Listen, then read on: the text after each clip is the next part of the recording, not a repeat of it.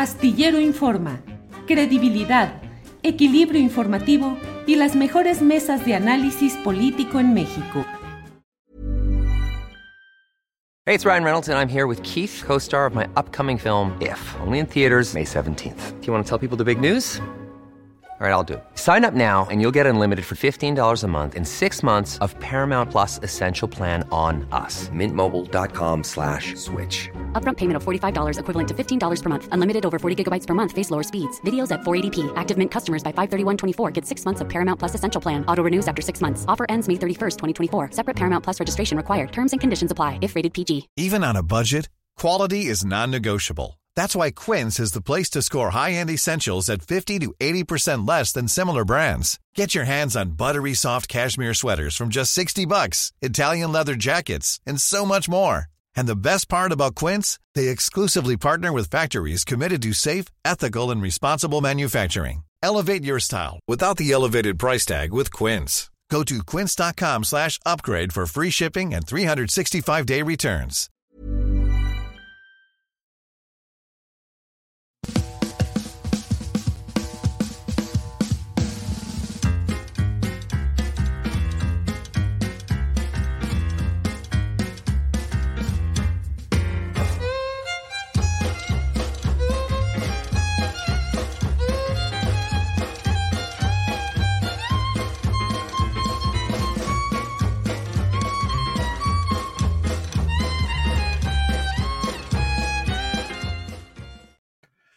Bienvenidos, bienvenidas a esta emisión de Astillero Informa. Muchas gracias por acompañarnos en este jueves 30 de noviembre de 2023. Como siempre, con el gran gusto de saludarles y de recibir sus muchos mensajes, saludos a través de, de todo. Miren, eh, Palomita Blanca me envía un saludo desde Torreón, Coahuila, mi tierra natal, y así van llegando muchos comentarios y muchos saludos que mucho agradecemos. Gracias por estar aquí. Recuerden quienes puedan darle el like de me gusta si es que les satisface el programa y lo que vamos presentando. Y desde luego les invitamos a suscribirse, a apoyar económicamente también este proyecto. Eh, muchas gracias este jueves 30 de noviembre. Bueno, pues se acaba nuestro, el undécimo mes, empieza ya pronto, ya, ya estamos en la inminencia del din don dan de las, eh, todo lo navideño y bueno, pues en eso estamos. Hay mucha información, vamos a hablar de muchas cosas interesantes, les agradecemos que nos acompañen y vamos de inmediato con mi compañera Alex Fernanda, que nos tiene información de este día. Alex, buenas tardes. Hola Julio, ¿cómo estás? Feliz jueves 30 de noviembre. Feliz jueves 30 de noviembre, ya estamos en la rayita, ya casi, digo, ya terminando este mes y casi terminando la semana. Alex Fernanda, ¿qué nos tienes hoy de información, por favor? Mira, Julio, eh, me gustaría dividir la sección de noticias hoy en tres partes, Ciudad de México, Nuevo León y Jalisco. Pero antes me gustaría felicitar a nuestro compañero Andrés Ramírez Conejo, que hoy está cumpliendo años. Andrés, muchísimas felicidades. Y aquí para nuestra audiencia les cuento poquito que Andrés es nuestro coordinador general, él siempre anda de aquí para allá viendo que todo salga bien, entonces muchísimas felicidades, Andrés. Y ahora sí, Julio, eh, vamos a comenzar, si quieres, eh, vamos empezando por la Ciudad de México. Y el Senado ya rechazó la terna que el presidente Andrés Manuel López Obrador envió para elegir a la, nueva ministra. Recordemos que las propuestas eran Berta Alcalde Luján, Lenia Batres y María Estela Ríos. Durante la sesión se emitieron dos votaciones. En la primera, Alcalde Luján obtuvo 58 votos. Lenia Batres 5, María Estela Río 2 y 44 senadores votaron en contra de la terna. En la segunda votación, Alcalde Luján obtuvo 68 votos. Batres Guadarrama 2, Ríos González eh, 3 y 40 senadores votaron en contra. Ahora el presidente López Obrador debe enviar una nueva terna para ministro o ministra de la Corte y recordemos que si el Senado vuelve a rechazar la terna, el presidente va a poder designar un nuevo integrante. Hoy en conferencia de prensa matutina, eh, AMLO mencionó que es probable que el día de hoy se envíe esta nueva terna y que su propuesta está conformada o que solo estará conformada por mujeres. Vamos a escuchar. Si no se logra tener mayoría calificada, este, hay que volver a enviar la terna, con algunos cambios. Pueden ir eh, hasta dos de los que ya se presentaron y cambia uno, o puede ir uno y cambiar dos, o pueden cambiar los tres. Entonces, creo que hoy mismo ya enviamos la nueva terna. Si le rechazan la este- segunda terna, Ernestina Godoy, ¿podría ser una opción para la, la decisión que usted puede tomar o definitivamente la No, es que no se puede, si no va a la terna. Ok. Tiene que ser una de las que vaya a la terna. Ya me tocaría a mí este, decidir. De acuerdo. Sí, mujeres. Sí, deseo mujeres. ¿Usted quiere decidir? No, no quiero que decida la este, eh, el Senado. Ojalá y decidan ahí. O sea, que este, que, pues que se pongan de acuerdo. Ahora vamos a pasar a Nuevo León, donde ayer se armó, pero vamos por partes. Primero, el gobernador Samuel García se encontraba inaugurando la macronavidad. En este video podemos ver que estaba presente su esposa Mariana Rodríguez, estaba Colosio Riojas, el empresario Carlos Bremer, mientras que un grupo de personas estaban ingresando a la fuerza al Pleno del Congreso del Estado, donde diputados locales estaban designando, por mayoría de votos, a Luis Fernando Orozco como gobernador interino a partir del 2 de diciembre de 2023 hasta el 2 de junio de 2024. Recordemos que Orozco se desempeñaba como vicefiscal del Ministerio Público Estatal y lo que estaba esperando Samuel García es que una persona vinculada a su gobierno y a su partido se quedara en el cargo. El gobernador compartió varias historias a través de su cuenta de Instagram y una de ellas fue del Congreso del Estado. Vamos a ver el video.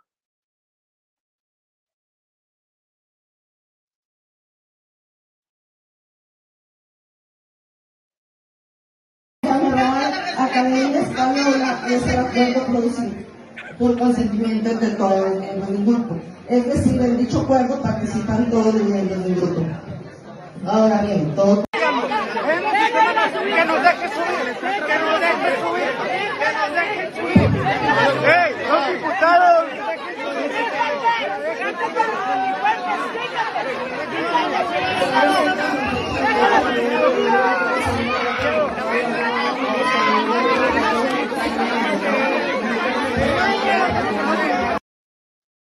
También a través de, su- de sus historias de Instagram señaló que el PRIAN quiere generar polémica para distraerlo y mencionó que es un reflejo de que ya mandó al tercer lugar a Xochil Gálvez. Vamos a escuchar.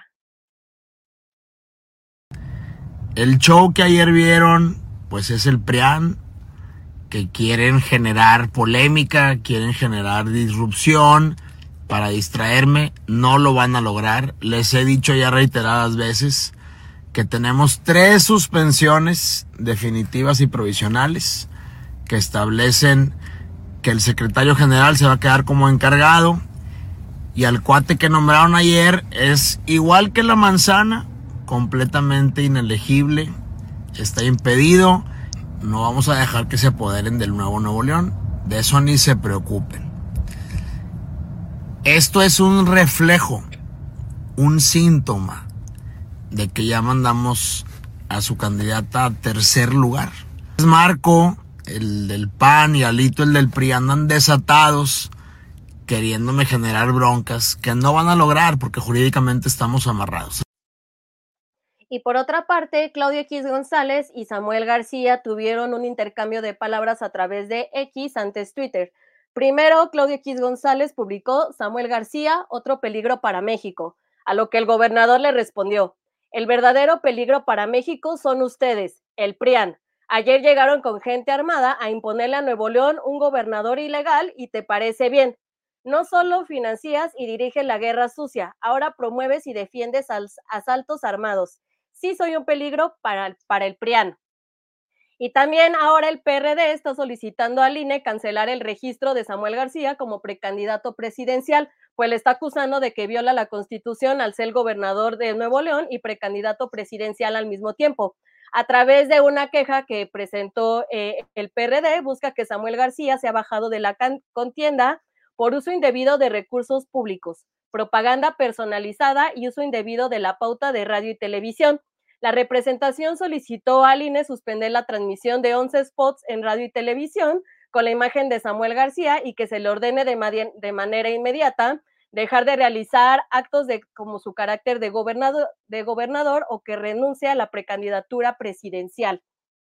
Hoy también en conferencia de prensa matutina, eh, el presidente habló sobre lo que pasó el día de ayer en Nuevo León. Vamos a escuchar. Pues es una confrontación que viene de tiempo atrás se han puesto de acuerdo ahí, el PRI y el PAN, para oponerse al gobernador Samuel García. ¿Ya se comunicó con ustedes el gobernador interino? No, no, porque pues tengo que esperar, hay que esperar que termina esto. No sé si se tenga que acudir también a instancias judiciales, si proceden amparos, recursos, o sea, hay que esperarlos hay mucho encono, eh, mucho coraje, enojo en contra de Samuel. Y vamos a finalizar en Jalisco, donde se ha cancelado la presentación del Amo de Jalisco, libro de Ricardo Ravelo, que iba a ser presentado por Julio Astillero este sábado en la librería Gonville. También se informó que no se va a vender el libro en las sucursales. Aquí estamos viendo eh, el anuncio donde ponen, lamentamos informarle que la presentación del amo de Jalisco de Ricardo Ravelo ha sido cancelada sin explicación alguna por Gombi Libros, no obstante que, que el acuerdo estaba firme con esta casa editorial. El libro tampoco estará a la venta en sus sucursales. Las y los invito a que puedan ver la videocharla de ayer de Julio Astillero, donde habló con Ricardo Ravelo sobre lo que está pasando. Jonathan, nuestro compañero en redes sociales, va a compartir el link en las redes sociales para que puedan verla. Y decir que la presentación sí se va a realizar, pero de manera, de manera virtual para que estén pendientes porque vamos a publicar los datos para que puedan acompañarnos. Y una gran noticia es que el libro ya está disponible en Amazon. Si se meten a las redes sociales de la editorial Inefable van a poder encontrar el link que los va a llevar para que puedan comprar el libro. Abrazo fuerte y mucha solidaridad al maestro Ricardo Ravelo. Julio, regresamos contigo. Muy bien, muchas gracias, Alex. Nos vemos. Seguimos adelante con el programa. Gracias. Gracias, Julio. Bien, es la una de la tarde con once minutos, uno, uno, uno, y vamos eh, enseguida con nuestra siguiente sección en la cual vamos a hablar. Es que no todo puede ser política, no todo son elecciones, no todo es eh, el movimiento y la pelea por las posiciones de poder, también es cómo se ejerce el poder y para qué, a favor de quiénes. Eso es en lo esencial. Por ello es por lo cual resulta muy interesante. Déjeme ver si ya tenemos la conexión adecuada con Lidiet Carrión.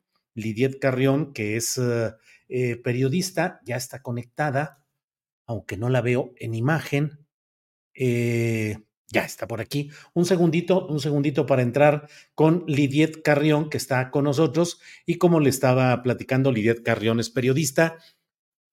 Asesinaron a Higinio de la Cruz, defensor del territorio ambiental, em, en una larga batalla que se ha dado en Cuautitlán de García Barragán, en Jalisco, y en aquella zona en la cual está instalada una mina, Peña Colorada, pero de todo ello, de todo ello nos va a platicar exactamente Lidiet Carrión, quien publicó en pie de página una reseña, una, una nota informativa muy importante sobre este tema. Lidiet, buenas tardes. Hola, buenas tardes, Julio, ¿cómo estás?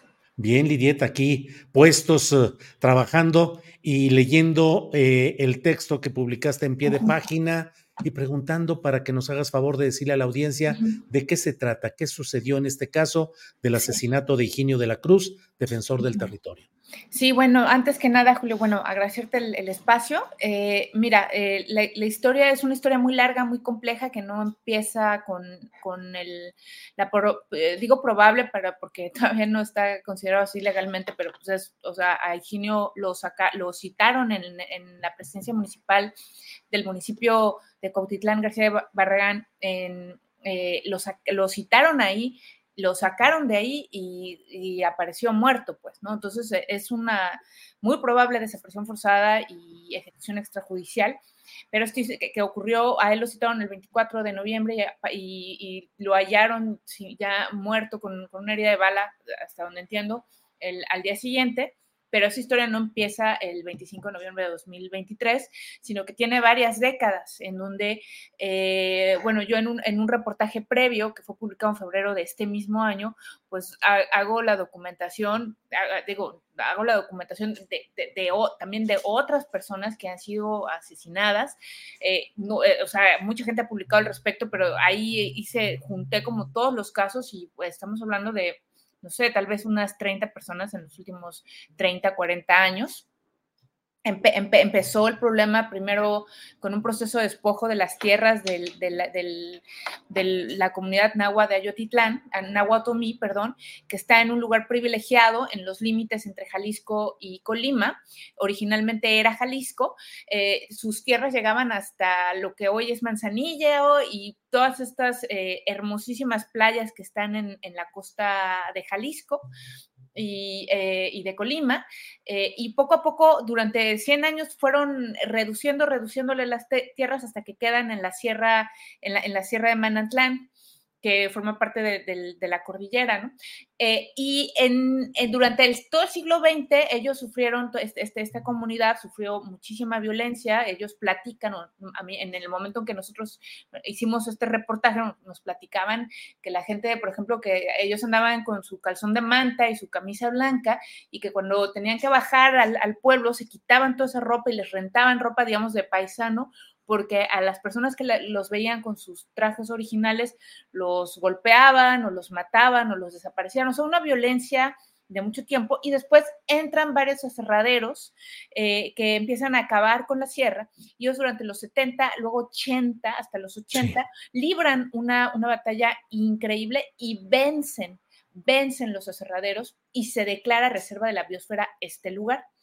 Pero apenas empezaba el programa, ahí ya estaba la mina, ya había una mina de hierros, el depositorio de hierro más grande de América Latina hasta donde se tiene conocimiento.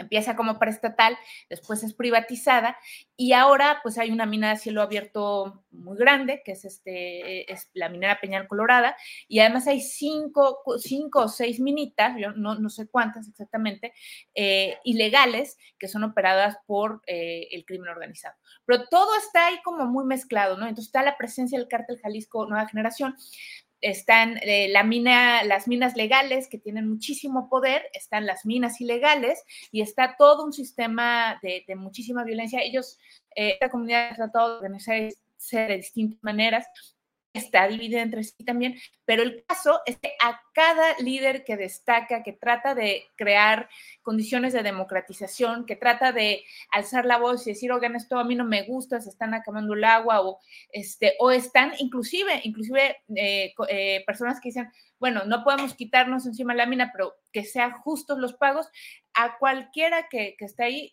ha terminado asesinado, ¿no?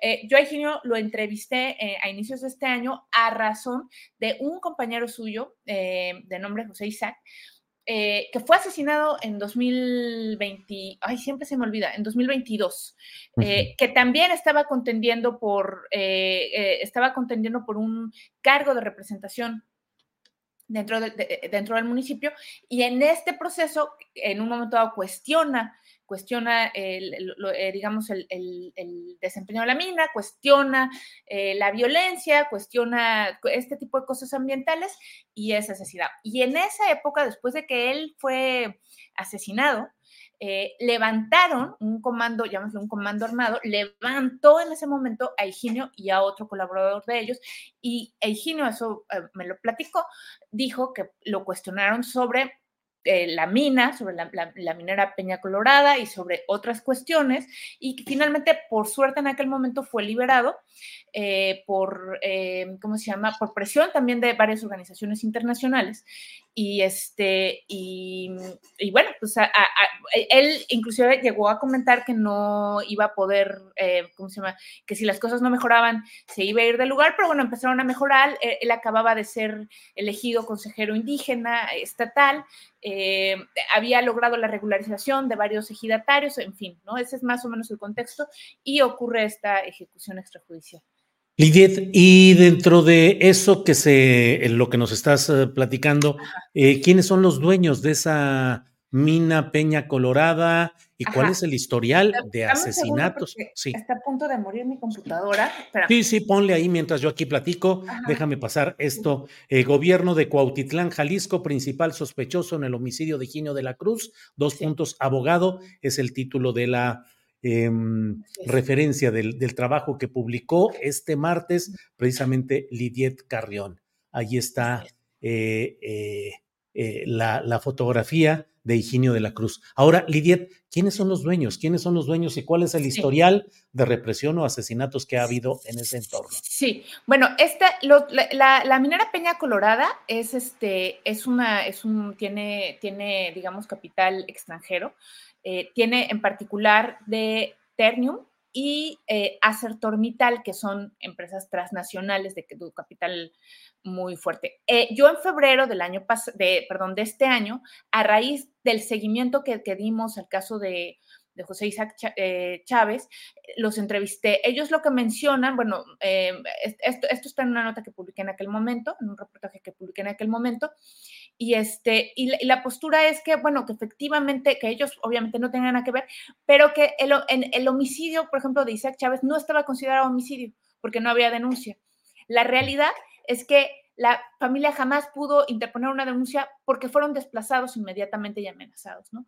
En el caso, en el caso de, en el caso de, eh, perdón, de Higinio sí hay una denuncia eh, pero hasta hace dos o tres días, inclusive el presidente municipal, que fue quien lo citó, eh, no fue, no, eh, hasta dio entrevistas y dijo que aquí estaba y que no había nada que hacer, ¿no? Pero la, la, empresa es eso, es una transnacional de capital, de capital transnacional, ¿no? de un capital, sobre todo de un accionista residente en Argentina, según he leído. Exacto, exacto, así es, así es. Eh, yo cuando hice este reportaje hice una investigación y lo que dicen es que es un personaje de alguna manera ligado también a, la dictadura en, Argentina. Eh, en, años pasados, en décadas pasadas, y, con los periodistas, las periodistas con las que hablé de Argentina me decían un poco como, no, pues es muy difícil meterse con ellos porque pues es muy complicado, ¿no? Eh, entonces sí. Sí, ahora en el reportaje que has hecho, eh, se relata, eh, relatas lo que te dijo el abogado Mosqueda, que dice que Higinio fue a la presidencia municipal.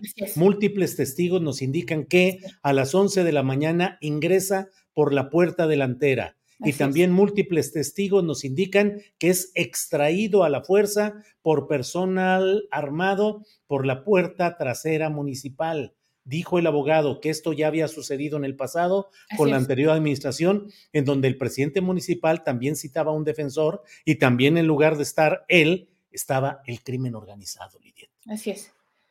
Mira, cuando nosotros fuimos en febrero pasado, perdón que te remita a ese reportaje de febrero. Eh, sí, sí, sí. Nosotros, nosotros, este, fui con el abogado, fuimos y, con otra reportera, eh, con una colonia de otro medio y con, con defensores de derechos humanos.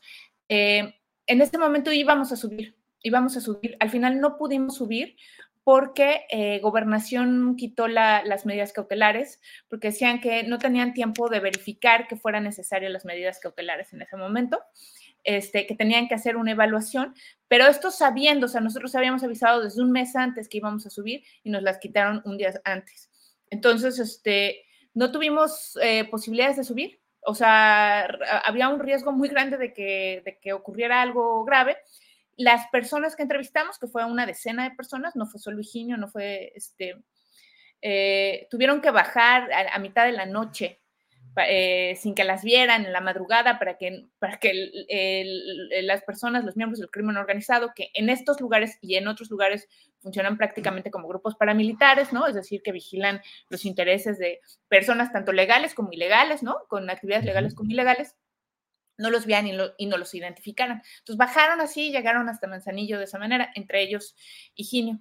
Eh, y em, una semana después de que, de que hicimos esa, esa, esas entrevistas, se fueron otra vez, de alguna manera se enteran y fueron a, acusarlos a, sus, a, sus, a sus hogares, ¿no? Entonces, ellos lo que habían pedido en aquel momento era una base constante de, la Guardia Nacional. Yo sé que el tema, por ejemplo, de la militarización es un tema muy complejo en México. En algunas comunidades lo que quieren es sacar a la Guardia Nacional y en otras comunidades parece que lo, la quieren tener ahí. Ahí, de verdad, o sea, no hay eh, son de estos territorios eh, que nosotros conocemos que están en, varias partes del país, que en donde no hay prácticamente, o sea, no hay, no hay Estado de Derecho. Pues ah, yo sé que suena un poco ridículo, pero es decir, no, el, gobiernan otros actores y otras fuerzas que no son precisamente las que podemos tal vez, este, eh, digamos, presentar en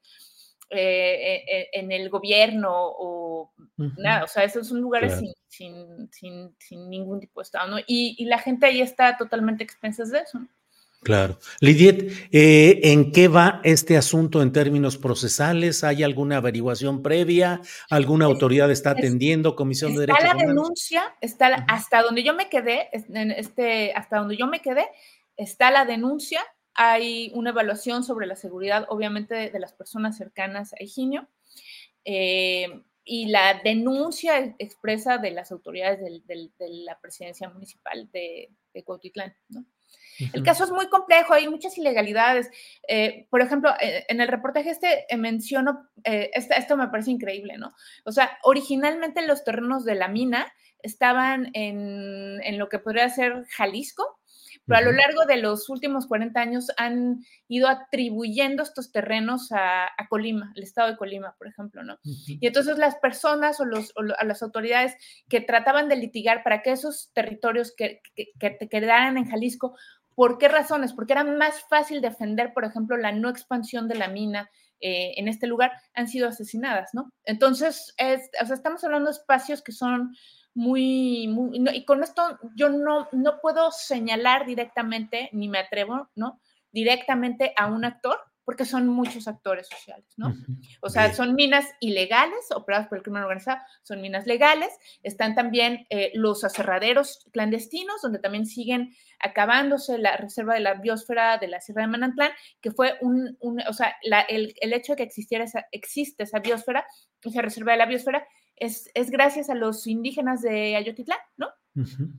Bien, Lidiet. pues, eh, Lidiet, pues a reserva de lo que desees agregar, yo te agradezco mucho que hayas estado con nosotros y que se dé visibilidad a este tema que de otra manera queda como uno de los muchos asesinatos de defensores ambientales, de luchadores sociales en este ámbito en el cual, como dices, pues no hay Estado de Derecho. Así es que, Lidiet, gracias por el trabajo y por darle visibilidad a este asunto.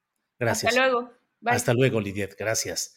Lidiet Carrión es una gran periodista. Es eh, nacida en Veracruz, ha escrito un libro que es ya un clásico, que está, por cierto, por eh, salir una segunda edición aumentada, La fosa de agua, investigación que documenta casos de feminicidios en los municipios de Tecámac y Ecatepec en el Estado de México. Ha dado talleres de periodismo, ha publicado en muchos lugares, lleva casi 20 años eh, como reportera. Eh, ha colaborado en varios periódicos, ganó un premio de la Suprema Corte de Justicia de la Nación por reportaje escrito, ganó el premio Gabo 2019 por el trabajo colectivo Mujeres en la Vitrina. Así es que es un reportaje directo a pie, caminando en el riesgo absoluto de lo que implica ir a reportear a estos lugares donde cualquier cosa puede suceder. Gerardo Ríos dice, Lidiet Carrión, qué trabajo tan digno de reconocimiento, qué valentía, les aplaudo de pie. Em, eh, Rodolfo Salas dice, like para tu entrevistada. Eh, bueno, pues eh, Gracias, gracias para todos ustedes eh, por esta, por esta oportunidad de asomarnos a este hecho que no hay que dejarlo en el abandono como tantos otros que suceden. Bueno, estuvimos en la feria de la inauguración de la FIL de Guadalajara e hice esta entrevista en la cual hablo de que estamos inaugurando, porque la hice en ese día, es una entrevista grabada con Paco Ignacio Taibo II sobre su más reciente libro. Aquí estamos.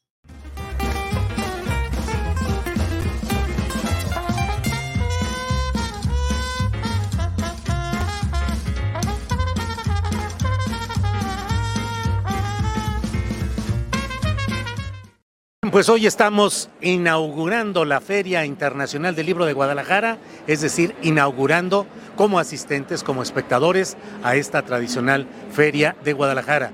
Y estamos iniciando justamente con Paco Ignacio Taibo, a quien saludo con mucho gusto. Paco. Un placer, como siempre. Igual, Paco, este es un libro muy personal. Absolutamente. Una especie, una especie de autobiografía diluida o compartida Sí, eh, la idea es, no quería hacer una autobiografía y me escapé tratando de hacer una biografía generacional.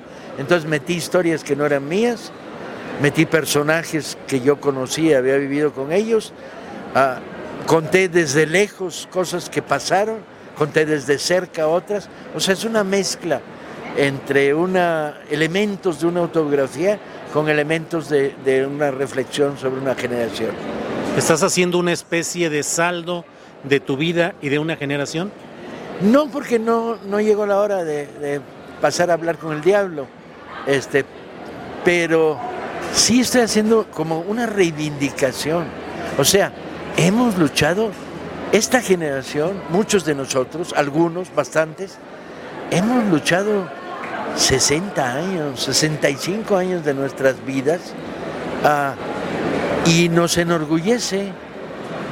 Habrá elementos para criticar, discutir, metimos la pata aquí y allá, pero nos hemos mantenido fieles en la idea de que el futuro se construye y no te lo regalan, de que eh, si vendes si vendes el alma te la devuelven en mal estado, de que un poco estos elementos simbólicos que han mantenido a una generación de militantes en todas las grados y gamas de izquierda.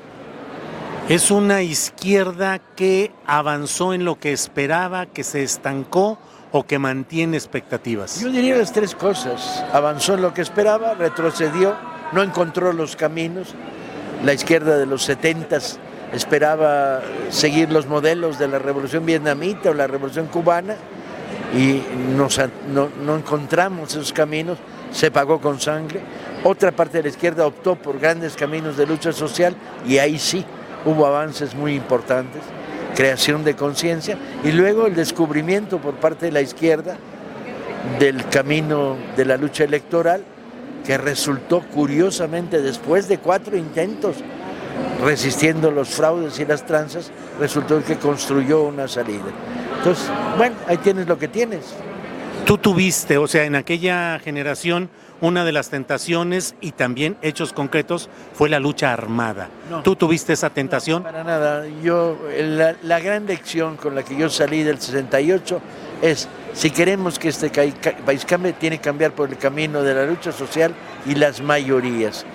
El, el proyecto de la lucha armada me parecía entonces, y discutí con muchos compañeros, que era un proyecto suicida que iba a polarizar a pequeños grupos contra el aparato militar del Estado y así fue. Y yo opté por el otro, me fui primero al, sindicalismo y luego al sindicalismo y el trabajo cultural. Paco, de sindicalismo, ¿qué hay hoy que refleje aquellas expectativas? ¿Hay sindicalismo hoy defendible como una base social organizada para impulsar cambios? No lo suficiente. Creo que se ha avanzado en otros sectores, muchísimo más que lo que se ha avanzado en el sector sindical.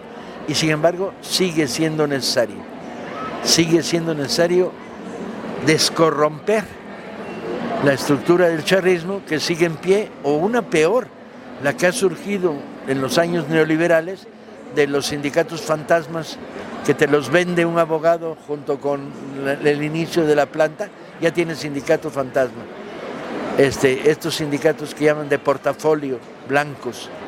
Ah, sin ese espacio que no hemos conquistado y donde los avances son interesantes y heroicos, pero no lo que deberían ser, la 4T no avanza del todo. Le falta una pata a esa mesa.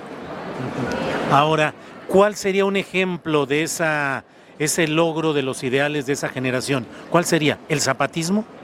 Ese sería un camino y demostró su habilidad. Lo que pasa es que demostró una viabilidad limitada a un pequeño territorio, lo cual me parece muy bien y muy sano y respetable y al que hay que sonreírle y apreciar y proteger. Pero necesitamos un camino nacional. Y el camino nacional fue el camino electoral de ruptura de, del viejo PRD que se había podrido en las manos hasta Morena. ¿Cuáles otros ejemplos de lucha social podemos ver?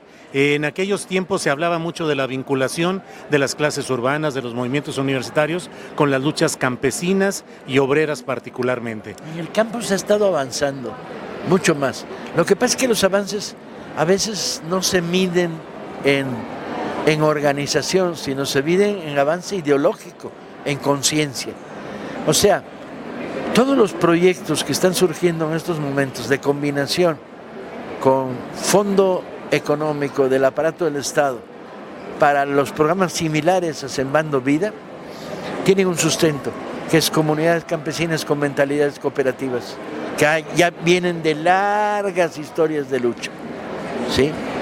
Y bueno, he estado en algunas reuniones de masas de trabajadores y del campo agrícola, ejidales, pero todavía la 4 tiene, tiene que avanzar mucho más en su parte movimentística, de abajo hacia arriba.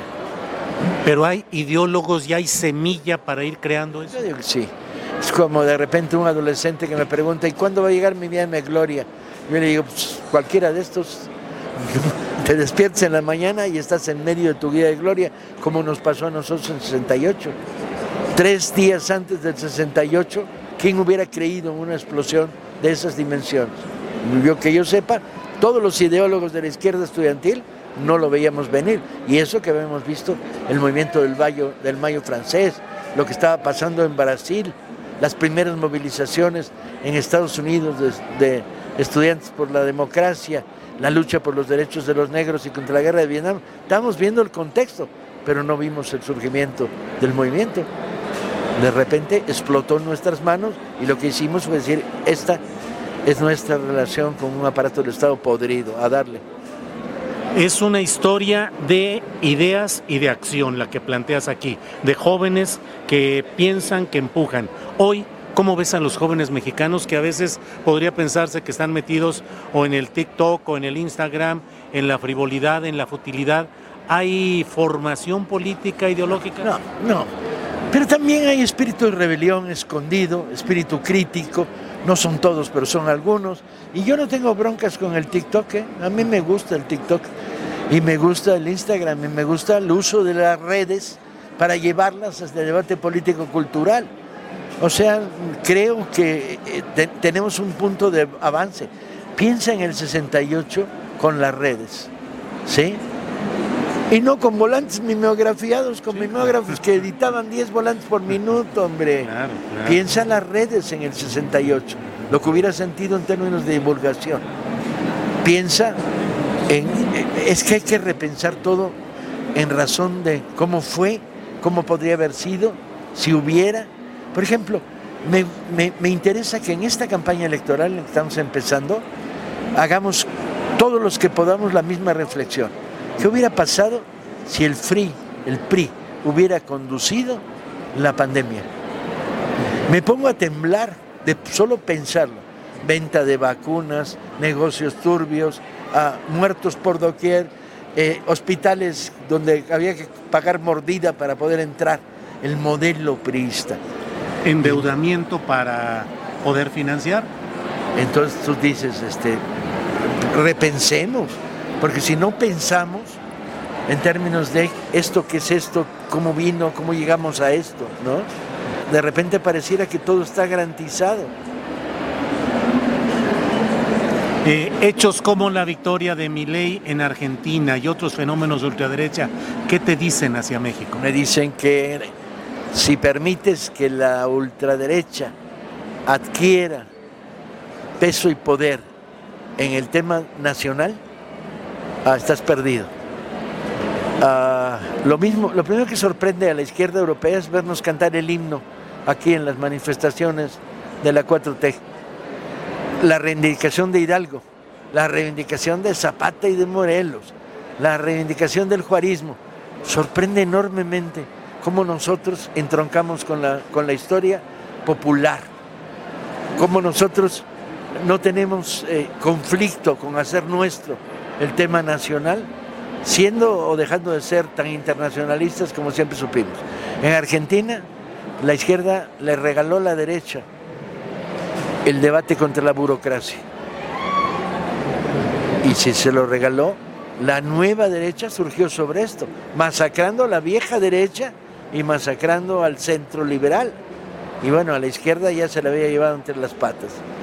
Entonces el fenómeno Milley es un fenómeno que hay países donde puede repetirse si se cometen esos gravísimos errores. En México es inviable. ¿Subsiste la idea de la lucha de clases en México? Bueno, aquí en este libro sí. ¿En este sí? ¿Pero en la realidad? en la realidad, si los libros son parte de la realidad, sí. No, no, no, no. No son parte de la No, sí, realidad. sí, sí. Ah, No, sí, Estuviste a punto. No, de que no. te ganara un debate de una sola palabra. No, Ahí está, no, hombre. Pero la lucha de clases, Ahí está. como concepto y como Ahí realidad, está. en México, en la realidad. Ahí está.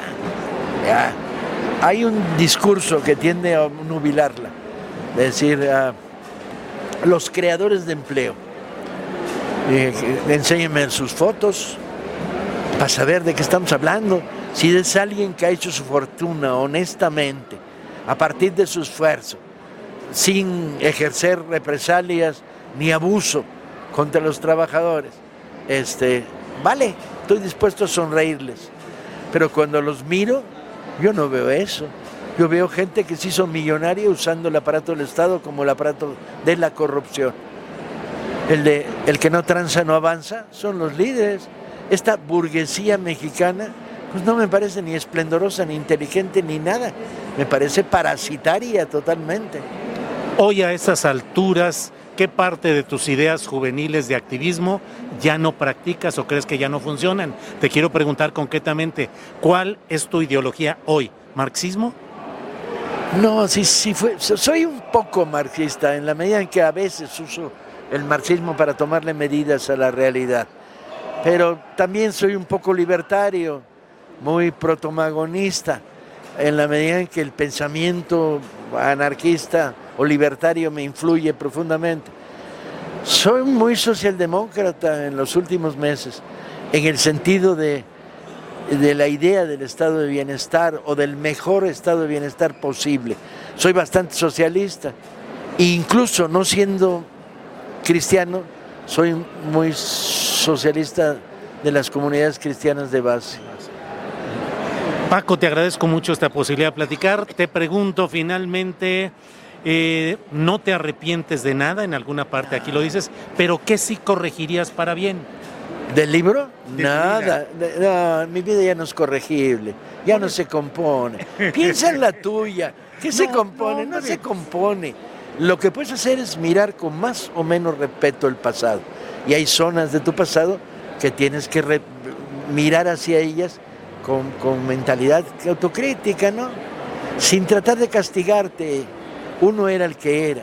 Era un, un- un adolescente de los sesentas. Pues no pidas magia, ¿no? Eso es. Gracias, Paco Ignacio, muy amable. Igual que siempre. Gracias, igual que siempre, gracias.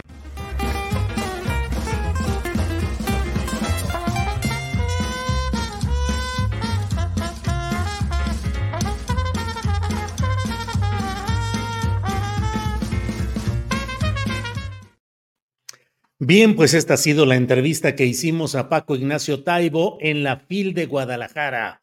Vamos a otro tema antes de avanzar rumbo a nuestra mesa de eh, seguridad que tendremos ya en unos momentos más. Recuerde que va- vamos a hablar sobre la censura al libro de Ricardo Ravelo, libro denominado El Amo de Jalisco, cuya presentación física, presencial, estaba programada para este sábado a las seis de la tarde en la librería Gonville, sucursal Chapalita del área metropolitana de Guadalajara.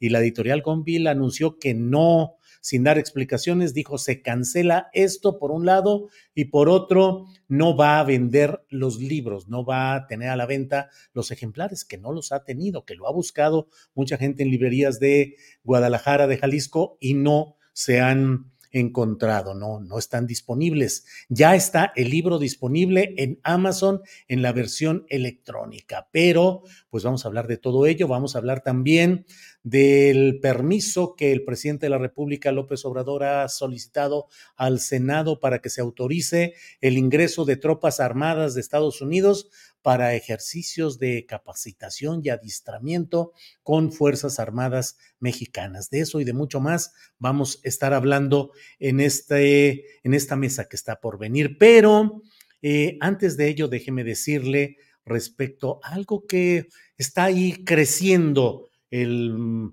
el, arrojar reflectores sobre este tema de lo que se ha llamado el tren fantasma. Ah, tengo esta publicación de una organización, una asociación civil que se llama Caminantes del Desierto, que dice, el tren fantasma pone en riesgo a la biodiversidad y el agua de los sonorenses. Acompáñanos hoy a manifestarnos por la conservación del río Cocóspera a las 5 de la tarde en las escalinatas de la Unison de la Universidad de Sonora en Hermosillo. Y pusieron este video que reproducimos a continuación viviendo un ecocidio en Sonora. El gobierno federal está construyendo un tren y quieren pasar las vías del tren por un área natural protegida en donde está uno de los pocos ríos que tienen agua durante todo el año, de la cual dependen muchas especies protegidas y también comunidades que viven cerca de ahí. El rancho Laribabi está entre Imuris y Cananea. Es un rancho destinado voluntariamente a la conservación. Por aquí pasa el río Cocóspera, que es uno de los ríos más limpios de todo el estado y también es el único santuario de luciérnagas de todo Sonora, que también es hogar de osos, ocelotes, jaguares y decenas de especies protegidas. Es un corredor biológico muy importante. El proyecto del tren se mantuvo en secreto por mucho tiempo, no le dijeron nada a la gente, no existe ni un estudio de impacto ambiental que lo respalde y si hubiese algún accidente, algún derrame en el tren, los resultados serían catastróficos. Nada más para que se den una idea, el desastre ambiental que hubo en el río Sonora en 2014 le quedaría corto. Ahora sí, ¿qué puedes hacer tú para evitar que esto suceda? Ayuda primero que nada compartiendo este video, no importa de dónde seas. En segunda, si eres de Hermosillo, te invito a que este 29 de noviembre a las 5 de la tarde te unas a una manifestación que vamos a hacer en las escalinatas de la Unison. Vamos a caminar hacia el Palacio Municipal para exigir que se revise el proyecto y evitar que esto suceda. No nos callemos, alcemos la voz. Bueno, pues esto es lo que está ahí. Se necesita más información acerca de esto que ha sido llamado el tren secreto, el tren fantasma, el tren fantasma. Bueno, eh, voy a hacer una, voy a eh, tratar de aportar a usted un poco más de eh, contexto respecto a lo que está sucediendo en Nuevo León, porque vaya que es una batalla política bien complicada. Actuarios notificadores del Congreso del Estado de Nuevo León acudieron hoy al Palacio de Gobierno para tratar de notificar oficialmente la decisión que se tomó ayer de colocar como gobernador interino por seis meses a quien ha sido vicefiscal del Estado. Eh, alguien que no es del equipo, ni fue la propuesta ni de Samuel García, el gobernador que está pidiendo licencia, pero al ir a notificar, fuerzas policíacas les impidieron el paso, por lo cual terminaron, como es una opción que la propia ley considera en este tipo de incidentes, que se colocaran en alguna puerta o en algún muro del domicilio físico del notificable, que en este caso es el Palacio de Gobierno. ¿Qué es lo que va a suceder? ¿Qué es lo que está en el camino inmediato? Si no hay una concertación, si no hay un arreglo, si no hay un entendimiento, esto va a desembocar en el momento en el cual la fuerza policíaca, todavía hoy a cargo de Samuel García, eh, instale y defienda al gobernador que ellos proponen, que es Javier Navarro, secretario general de gobierno del propio estado de Nuevo León. Con la fuerza policíaca, así lo han dicho, que si es necesario, pondrán a la policía para que vigile que haya esa instalación. Y por otra parte, el Congreso del Estado buscará que haya el cumplimiento de la resolución que tomó ese Congreso, dando la gubernatura a un personaje distinto del cual propone y defenderá Samuel García.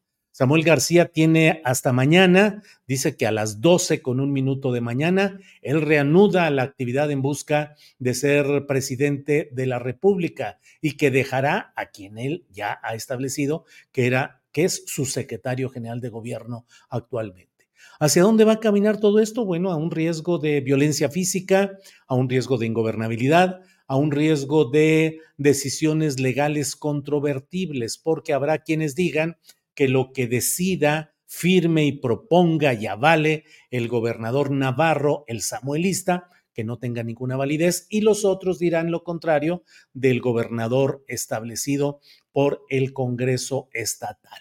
Pero ¿de dónde proviene todo esto? Proviene del hecho de que Samuel García ha decidido buscar la presidencia de la República y dejar durante seis meses la gubernatura de Nuevo León. Y en ese proceso ha buscado que quede alguien de su propio equipo. Él asegura que tiene todo amarrado legalmente, que hay suficientes resoluciones judiciales que hablan de que quien debe quedar es alguien que esté en consonancia con el partido o la corriente política que tiene el poder en Nuevo León, que actualmente es el propio Movimiento Ciudadano.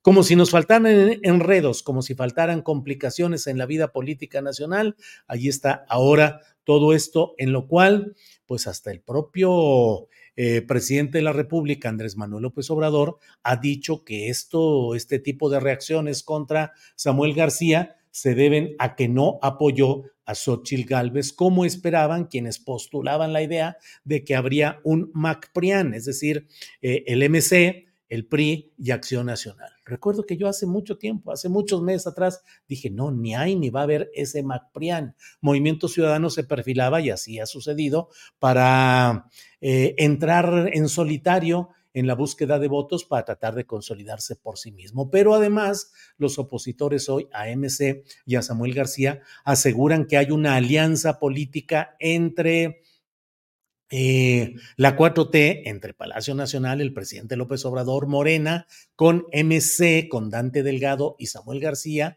para que Samuel trate de arrebatar el voto opositor, dividirlo y arrebatar el voto de las clases medias y de los jóvenes, para de esa manera mandar al tercer lugar a Xochitl Galvez, que de por sí nomás no está levantando. Xochitl Galvez sigue anclada en una circunstancia en la cual, bueno, a Leo Zuckerman lo leo o lo escucho o lo veo y digo, caray, Leo Zuckerman está convertido en un hombre verdaderamente crítico que está en la denostación de lo que, de lo mal que está actuando la propia eh, Xochitl Galvez. Y como ello, todo ese aparato de poder del PRI, PAN y PRD, eh, siguen entrampados con la idea de que lo que les interesa es ganar candidaturas y luego diputaciones o senadurías, algún gobierno estatal, aspiran a ganar alguno, pero en los hechos ya ni están apoyando ni están suponiendo que de veras pueden ganar la presidencia de la República con una candidata, Xochil Gálvez, que por otra parte ha metido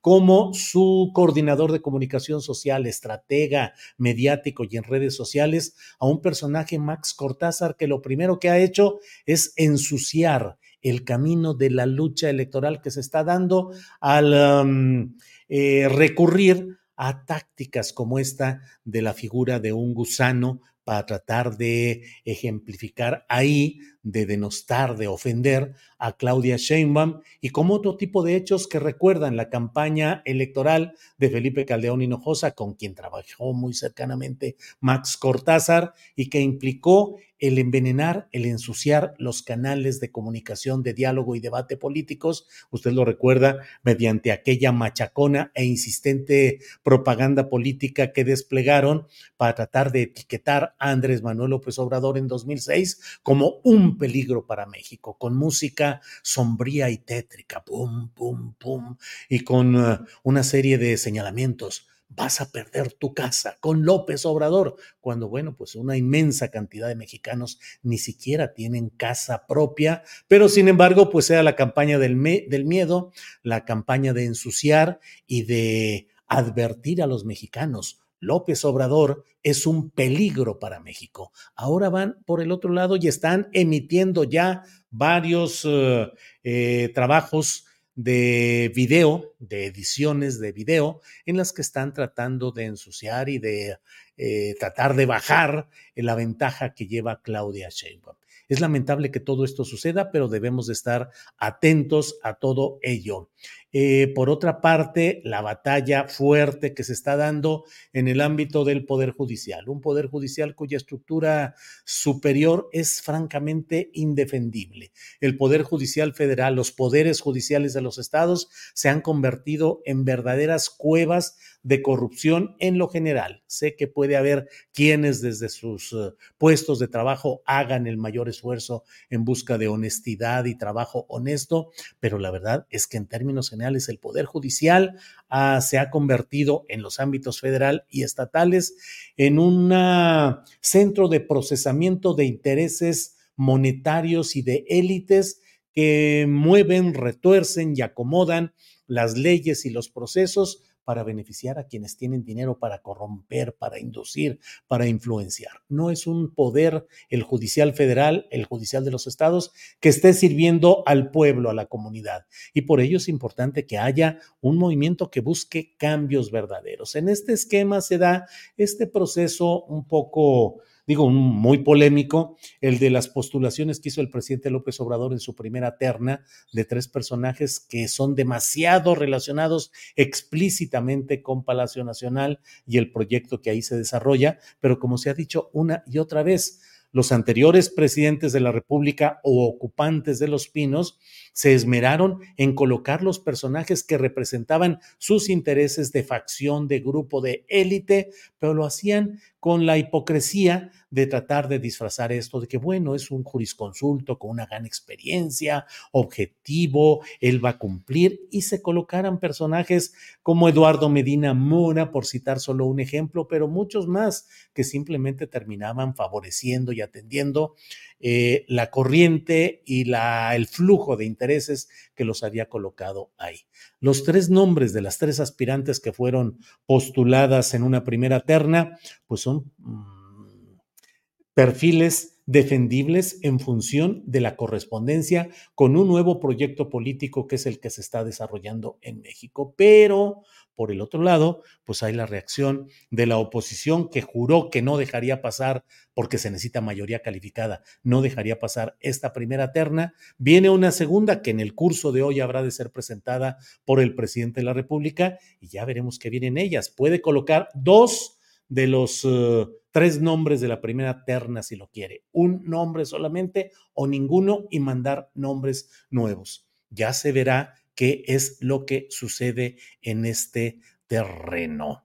Em, de eso estamos y de eso estamos hablando. Así es que, por otra parte, el presidente de la República dijo hoy, pues que si Ernestina Godoy, la fiscal general de justicia de la Ciudad de México, está siendo tan eh, obstruida en la posibilidad de un segundo periodo, de una reelección, que entonces podría encontrar acomodo en el gobierno. Lo ha dicho y eh, plantear que no irá en esta terna, en esta segunda terna que va a enviar al Senado y que esa segunda terna, si nuevamente es rechazada o el Senado no logra procesarla para aprobarla o rechazarla, entonces el presidente de la República, conforme lo faculta la Constitución, podrá designar directamente a la nueva magistrada, aunque eh, ministra, aunque lo ha dicho el presidente de la República, él prefiere que lo haga el Senado el Senado directamente.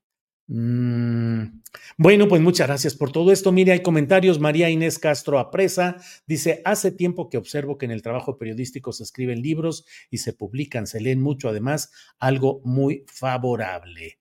Rafael Navarro Mora dice, ya sabemos que es el Show López, al final pondrá a su ministra a modo pues si no lo aprueban los senadores, si no decían los senadores, la constitución faculta al presidente de la República para que tome esa decisión. Eh, Jesús González dice, no, no es lamentable, estás equivocado porque la ley sí es la ley. Mira, astillero, estás mintiendo como el cabecita de algodón. Tenías que pertenecer esta podredumbre. Jesús González, adelante, he leído su comentario.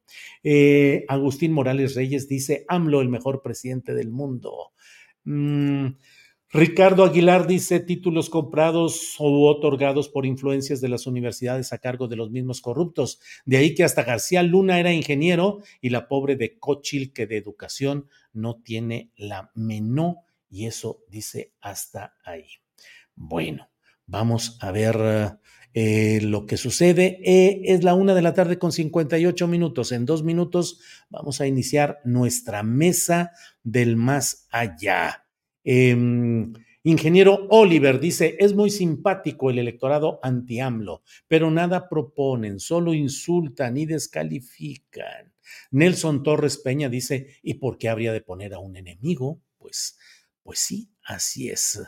Em, Ernestina Godoy para ministra, sí, sí, sí, dice Laura Godínez. Eh, bueno, Zuckerman, el sionista sueldo del imperialismo. Bueno, eso dice ahí. José Antonio Aspe, Julio Paco Ignacio se dice libertario, pero mi ley también, ¿qué onda con eso? Pues es que hay eh, clasificaciones eh, intelectuales o ideológicas que podríamos entrar a una amplia análisis y discusión sobre esos temas, pero bueno, así es lo que ha dicho em, Paco Ignacio. Alberto Sánchez dice saludos desde Ogden, Utah. Em, Julio Cortázar, cierto, la Chainbomb está muy por encima, pero no es por popularidad propia. El peje la tiene muy arriba, ella no levanta por sí sola. José Martín de la Rosa Alvarado dice: Estamos esperando la mesa de seguridad, así es que no hay más que decir. Lau Aguirre dice: La mesa de seguridad.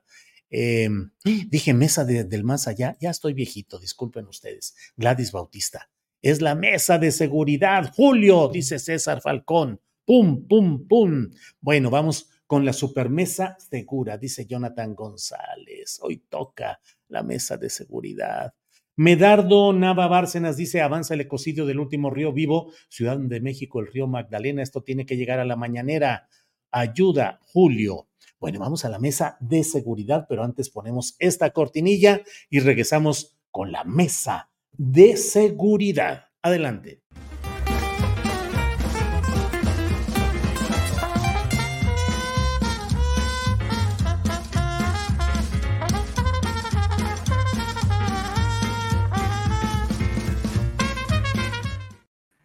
Bien, ya estamos por aquí. Víctor Ronquillo, buenas tardes.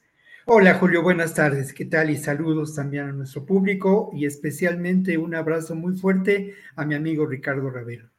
Víctor, buenas tardes. Ricardo Ravelo, buenas tardes. Hola Julio, buenas tardes. Un saludo también afectuoso para Víctor y para el público que nos eh, sintoniza, para la audiencia y para Guadalupe, que seguramente ya en un momentito estará aquí. Así es, Ricardo, Víctor, gracias. Cometí el error de decir que era la mesa del más allá. Lo que no sabe la audiencia es que sí es una mesa del mucho más allá, porque van mucho más allá de lo que suele darse y decirse en cualquier mesa sobre asuntos de seguridad. Eh, Ricardo Ravelo, pues eh, la cancelación de la presentación que teníamos programada para este sábado de manera presencial en una librería de Guadalajara. Ya ayer tuvimos una entrevista en la videocharla astillada en la cual fuiste explicando esta circunstancia. Para quienes no tienen los datos, ¿qué ha sucedido, Ricardo, y en qué, en qué vamos a estas alturas, Ricardo? Bueno, eh, con base en lo que la editorial Inefable me ha informado, este, el libro eh, no está circulando físicamente en Guadalajara. Eh, el último dato que tuve es que tampoco estaban permitiendo su ingreso a alguno de los stands de la expo. O sea, físicamente no, no está De la FIL. En la FIL.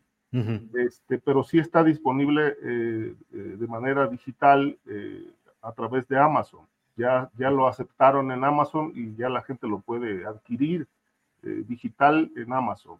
Eh, el otro tema es que pues en Jalisco no, no, no está permitida su circulación. Por lo menos hasta ahora no hay librerías que hayan confirmado que lo van a vender. Este, en el caso de la.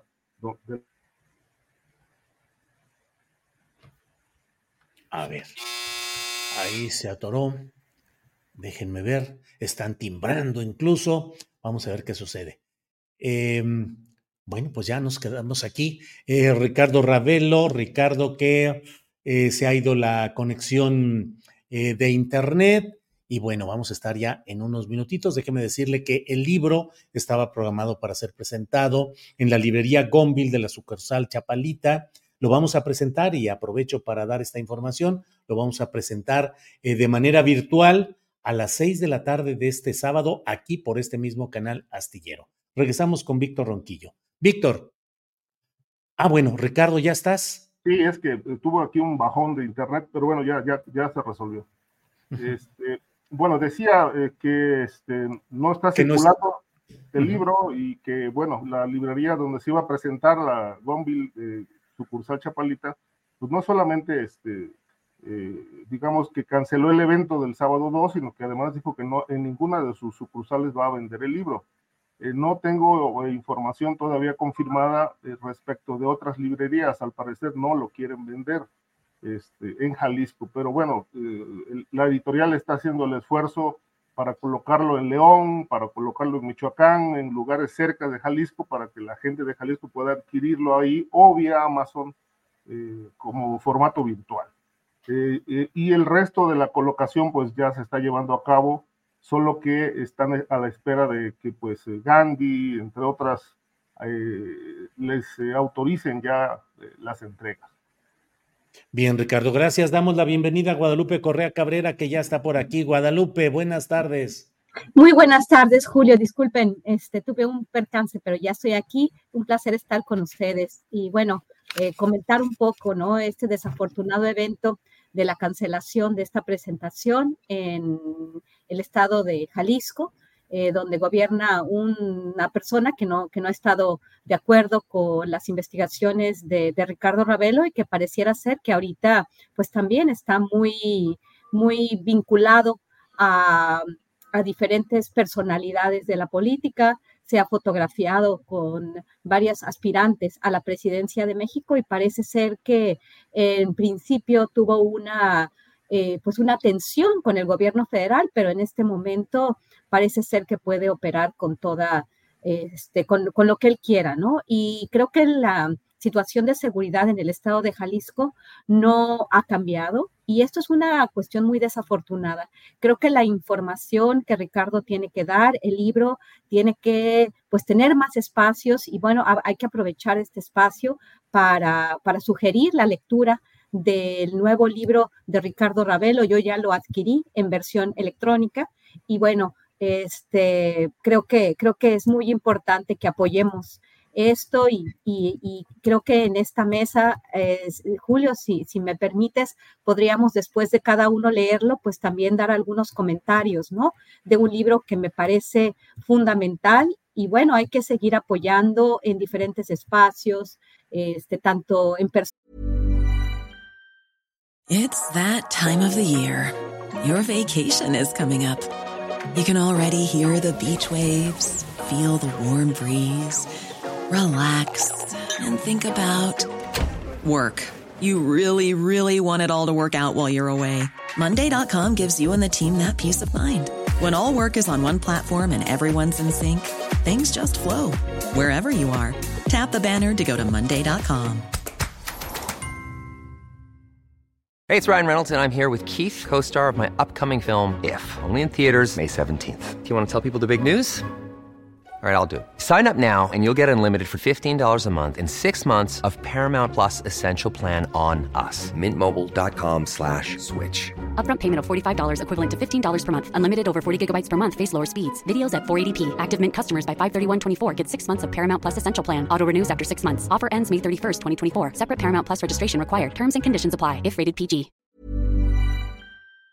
Zona como como presentaciones virtuales, ¿no? Porque es importante que se dé a conocer lo que ha sucedido en un estado, pues eh, realmente eh, acosado por la violencia, por la vinculación de las autoridades con la delincuencia organizada, no ahora, sino ya de hace muchos años, ¿no? Y, así nos, nos cuenta eh, Ricardo en su libro. El día de ayer pude ver la plática ah, este, que tuviste, bueno, la, la, la reflexión que, hiciste en, esto y pues gracias por apoyar eh, a, Ricardo y a, su trabajo. Gracias. A ti, Guadalupe, gracias. Víctor Ronquillo, ¿qué opinas sobre este tema? Por favor, Víctor. Bueno, lo primero es que no, no es de ninguna manera aceptable y hay que poner, oponerse enérgicamente a cualquier acto de censura. Es eh, totalmente reprochable la actitud del poder político que representa el gobierno de eh, Guadalajara, de Jalisco en este momento, este personaje que, eh, Ricardo considera el amo de Jalisco, ¿no? O sea, e, es reprobable la, actitud de Alfaro y de su grupo de gobierno. Por otro lado, también es reprochable la actitud de lo que podemos considerar, pues los intereses económicos, el poder económico, ¿no? Que se pliega a esta decisión política y que incluso deja de lado lo que podríamos considerar posibles ganancias económicas tras de este, este manotazo, como ayer dijo Ricardo, en la entrevista que, que, o en la charla que ustedes tuvieron, ¿no? Eso, eso es lo primero y obviamente mi solidaridad para, para Ricardo y mi solidaridad, solidaridad también para otros compañeros que han visto eh, su trabajo censurado de diferentes formas en los medios hoy en día, ¿no? ¿Cuántas historias de censura cotidiana habrá en este país en estos momentos en medios eh, en todos los medios, porque al final de cuentas la disidencia eh, intelectual, crítica, periodística, pues no solamente se da en reforma, seguramente también se da en la jornada y en otros espacios que uno puede considerar más accesibles, obviamente también en los medios públicos. Entonces, eh, faltan por contar esas historias de la censura cotidiana. Y en otro, en otro terreno, además de que, como decían ustedes ayer, bueno, nosotros tuvimos eh, conocimiento de la investigación que, emprendió Ricardo desde hace dos años. Es un trabajo al cual yo no he podido, eh, no he podido leerlo, pero estoy convencido de su solidez, estoy convencido también de eh, cómo el capitulado narra una historia del empoderamiento de este personaje, ¿no? Y lo otro, pues, eh, mm, mira, son también expresiones del modo de gobernar de movimiento ciudadano. No hay que deslindarlo de la crisis que se vive en Nuevo León, no hay que deslindarlo también de la carencia de cualquier ideología, de cualquier plataforma política de movimiento ciudadano. Es parte de todo un proceso lamentable de enrarecimiento de la escena política. Y bueno, yo concluiría también diciendo que también nosotros los, los autores, los periodistas, tenemos que encontrar mecanismos, los editores independientes, tenemos que encontrar mecanismos para darle la vuelta a lo que podemos considerar la hegemonía establecida por las grandes empresas transnacionales y por las cadenas de librerías como Gonville o otras más. Muy bien, Víctor. Guadalupe. Rapidísimo, la librería Gonville esto también es una cuestión que debemos de, entender, ¿no? Deciden no vender los ejemplares. Creo que ellos también nos deben y le deben a Ricardo una explicación mucho más profunda por qué de repente cancelan y además dejan de vender ejemplares. Esto va a pasar con otras librerías porque la censura se ejerce de cierta forma pero también tú decides si se ejerce o no, o la denuncias. Y vamos a ver también cuál va a ser la respuesta del gobierno federal en este sentido. Creo que también Ricardo podría estar en cierto peligro porque si empiezan a pasar este tipo de cosas, esto es muy, muy importante, porque ya tuvo un, hubo una amenaza de que lo iban a demandar hace exactamente, este, hace dos años, ¿verdad, Ricardo? Si no mal recuerdo. Y entonces, este, esto deja a Ricardo muy desprotegido. La, la, librería no va a vender los ejemplares y cancela. Entonces, este, ¿de qué se trata? ¿no? creo que el gobierno federal aquí también debería de tener una postura, porque pues estamos hablando de un periodista en un país donde han fallecido periodistas que se dedican a la investigación de temas de delincuencia organizada. Esto me parece muy pertinente y muy, muy complicado, muy preocupante. Bien, Ricardo, sí. Hay un, digo, qué, bueno el, apunte de tanto de, de Víctor como de Guadalupe. Yo a esto eh, añadiría lo siguiente. Eh, a la prensa en Jalisco no le ha ido nada bien durante el gobierno de a muchos los ha amenazado de muerte, a otros también los ha censurado, este, hay videos ahí en las redes donde pues se ha contrapunteado con periodistas que lo cuestionan Este, y obviamente, pues, este, es un personaje de mecha corta que este, no tolera la crítica. Y por otro lado, eh, ayer hacía yo una reflexión, un poco de memoria. Yo no tengo memoria.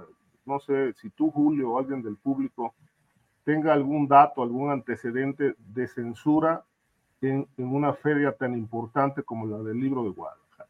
Por lo menos yo no, no, no lo recuerdo en los últimos 20 años que haya ocurrido algo así. Eh, lo cierto es que hay, este, sí, riesgos. Los, los sabía yo desde, desde hace tiempo y decidí aún así ir a, a, Jalisco a presentarlo como estaba programado. Solicité las medidas de protección al mecanismo de la Secretaría de Gobernación, me atendieron, pero no quedé del todo satisfecho porque me dijeron que la única opción que tienen para dar seguridad es poner, que me iban a poner en manos de la Policía Estatal de Jalisco. Mm. Este, entonces, pues ni siquiera la Guardia Nacional, ni siquiera el Ejército u otra medida, es decir, la Policía del Estado. Y yo les dije, ¿por qué la Policía del Estado? Si la Policía del Estado es, tiene fama de ser el brazo armado del cártel de Jalisco Nueva Generación. Eh, de tal suerte que, bueno, ¿qué, ¿de qué se trata? Este, y obviamente pues ya no me respondieron nada, este, ellos eh, hicieron un protocolo para, para que me dieran un seguimiento, pero bueno, con este altísimo riesgo de que solo la Policía Estatal podía hacer este trabajo, porque la Guardia Nacional solamente otorga eh, este tipo de medidas en traslado carretero. Este, entonces, pues eh, era una, una, presentación complicadísima, tú lo habías dicho y reiterado, Julio, en distintos momentos, pero aún así eh, yo consideraba muy necesario debatir el tema en Jalisco y pues no se podrá por ahora, pero pues en algún momento se podrá. Bien, Ricardo. Eh, Víctor Ronquillo, ¿cómo va ese tema de la censura en general? Yo tampoco recuerdo, Víctor, una un momento en el cual una librería cancelara así una presentación del libro. Recuerdo que hubo mucha polémica por un libro de Luz Elena Chávez, esa del Rey del Cash, donde decían que se había censurado una presentación, pero la empresa o la, anfitrionía dijo que no había ningún contrato, que no habían cerrado la operación y luego el libro pudo presentarse en todos los lugares y pudo venderse todos los ejemplares y ahí va caminando pero no tengo recuerdo de un acto así y además de no vender físicamente los ejemplares. Te pido, Víctor, reflexión sobre la censura, uno, y dos, sobre el tipo de protección al que puede aspirar quien se encuentra en una circunstancia como la de Ravelo. Víctor. Sí, yo creo que es excepcional lo que está ocurriendo, ¿no? Porque además, en, eh, de acuerdo a lo que nos dice Ricardo, ayer eh, le informaron de este, de este evento, ¿no? No hay duda de que fue una acción, pues eso, ¿no? Eh, digamos, de evidente censura, de violenta censura, que pues tenemos que atribuir al gobierno de Alfaro, sin duda, y a, su grupo, al grupo que además eh, exhibe Ricardo por sus nexos, ¿no? Con el crimen organizado y también las acciones que involucran al propio Alfaro en estrategias para hacerse de un y construir un verdadero imperio económico al amparo de los negocios inmobiliarios, ¿no? Entonces, sí, sí, sí es un asunto al cual tenemos que mm, poner mucho interés y a mí me parece que también tenemos que actuar. Tenemos que encontrar los autores, los periodistas independientes, junto con las editoriales independientes pequeñas que no forman parte de, esta, eh, de estas transnacionales de la industria editorial que deciden a partir de consideraciones más eh, que por el valor intelectual de determinados libros, sino por su carácter como producto comercial, tenemos que encontrar alternativas de difusión, mecanismos de difusión, tenemos que encontrar también mecanismos de distribución de los ejemplares. Un pequeño paréntesis, muy importante, que Educal, la cadena de librerías que es parte del gobierno, pues ponga manos a la obra y este libro se distribuya en Jalisco, en Guadalajara, por Educal, ¿no? Además de eso, yo le decía a Ricardo ayer por la tarde que hay una cadena importante de librerías independientes a nivel nacional en donde este libro puede tener su lugar si, esta, si esto se da eh, en el estado de Jalisco y lamentablemente eh, se puede expresar también a nivel nacional, ¿no?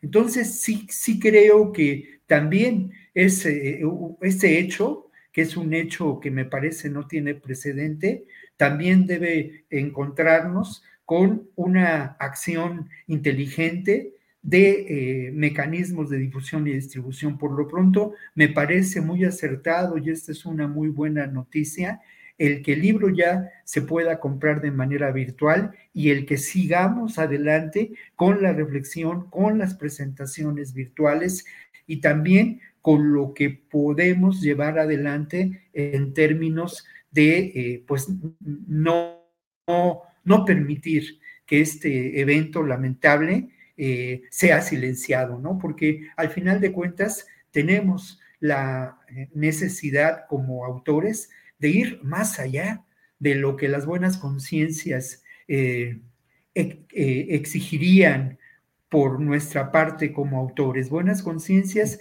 que ven el libro como un, como un mero objeto comercial, desde cadenas eh, importantes de librerías en el país hasta pues editoriales que de alguna manera ah, dejan de lado los libros que pueden resultar comprometedores a sus intereses. Bien, Víctor. Eh, Guadalupe Correa Cabrera, eh, tal vez para ir cerrando esta, este tema, eh, ¿cómo ves los dos puntos que estamos hablando? ¿Qué tanto se está censurando el ejercicio periodístico en general, en particular con estos libros y las medidas de protección que son necesarias para estos casos? Bueno, y eso es un tema complicado porque pues ya hemos visto las bajas, ¿no? En este país eh, de periodistas asesinados. Entonces, las medidas que se están tomando, los mecanismos de protección, pues no están sirviendo. Me parece muy preocupante lo que acaba de comentar Ricardo Ravelo con relación a la, a la forma de protección, ¿no? Este, si ya sabemos que el gobernador tenía ya una, mala relación con el periodista, lo había ya amenazado de demandarlo, ya había, ya había un, antecedente y además ahora que esto se cancela, es algo sin precedentes, pues que le dicen que la única forma de que lo van a, a proteger es precisamente con la policía del Estado, ¿no? Obviamente, ¿quién es el jefe de la policía del Estado? Pues el gobernador del Estado. Me parece muy preocupante. Además, me parece muy preocupante lo que ha sucedido en el Estado en los últimos años, este, incluyendo pues el asesinato de una persona que, que, que, llevó a, a su cargo las labores de seguridad y, el, Estado en, en, en, general, ¿no? Bueno, han sido muchísimas cosas. La presencia del cartel Jalisco Nueva Generación a nivel nacional hace de este caso algo mucho más complicado al caso de Ricardo Ravelo. Ahora, en términos de censura, hay muchas formas de ejercer la censura y, y una de ellas también es aquella que se está utilizando en las redes sociales eh, cuando se mandan troles, bots, también eso es muy importante, ¿no? No solamente la censura trata de decir, bueno, eh, porque Ricardo ha recibido muchas, este, muchas agresiones últimamente, lo he visto también en, en, las redes sociales, ¿no? Que pareciera ser que no todos los que están comentando en contra de él parecen ser eh, cuentas y lo puede ver cualquiera, ¿no? Cualquiera que analice este, los espacios de debate, algunas de las, de las respuestas que se reciben en este mismo canal de YouTube, se puede dar cuenta que aquí hay una, eh, una, una estrategia en redes para deslegitimar el trabajo del periodista. Hablo, hablo del caso de Ricardo Ravelo, hablo del caso de otros periodistas. Parece ser que hay una guerra sucia muchas veces en redes sociales, medios de comunicación y también así se ejerce la censura. La, censura en México se está ejerciendo, cada vez tiene más capacidad el gobierno de actuar, se está concentrando muchísimo el poder y estamos llegando a una era en la cual, porque tenemos una oposición tremendamente y esto de eso también es el movimiento ciudadano, el culpable pareciera ser que es un esquirol que está poniendo a los peores candidatos para que se siga concentrando el poder. Y pienso mucho en el, caso de, de, Samuel García.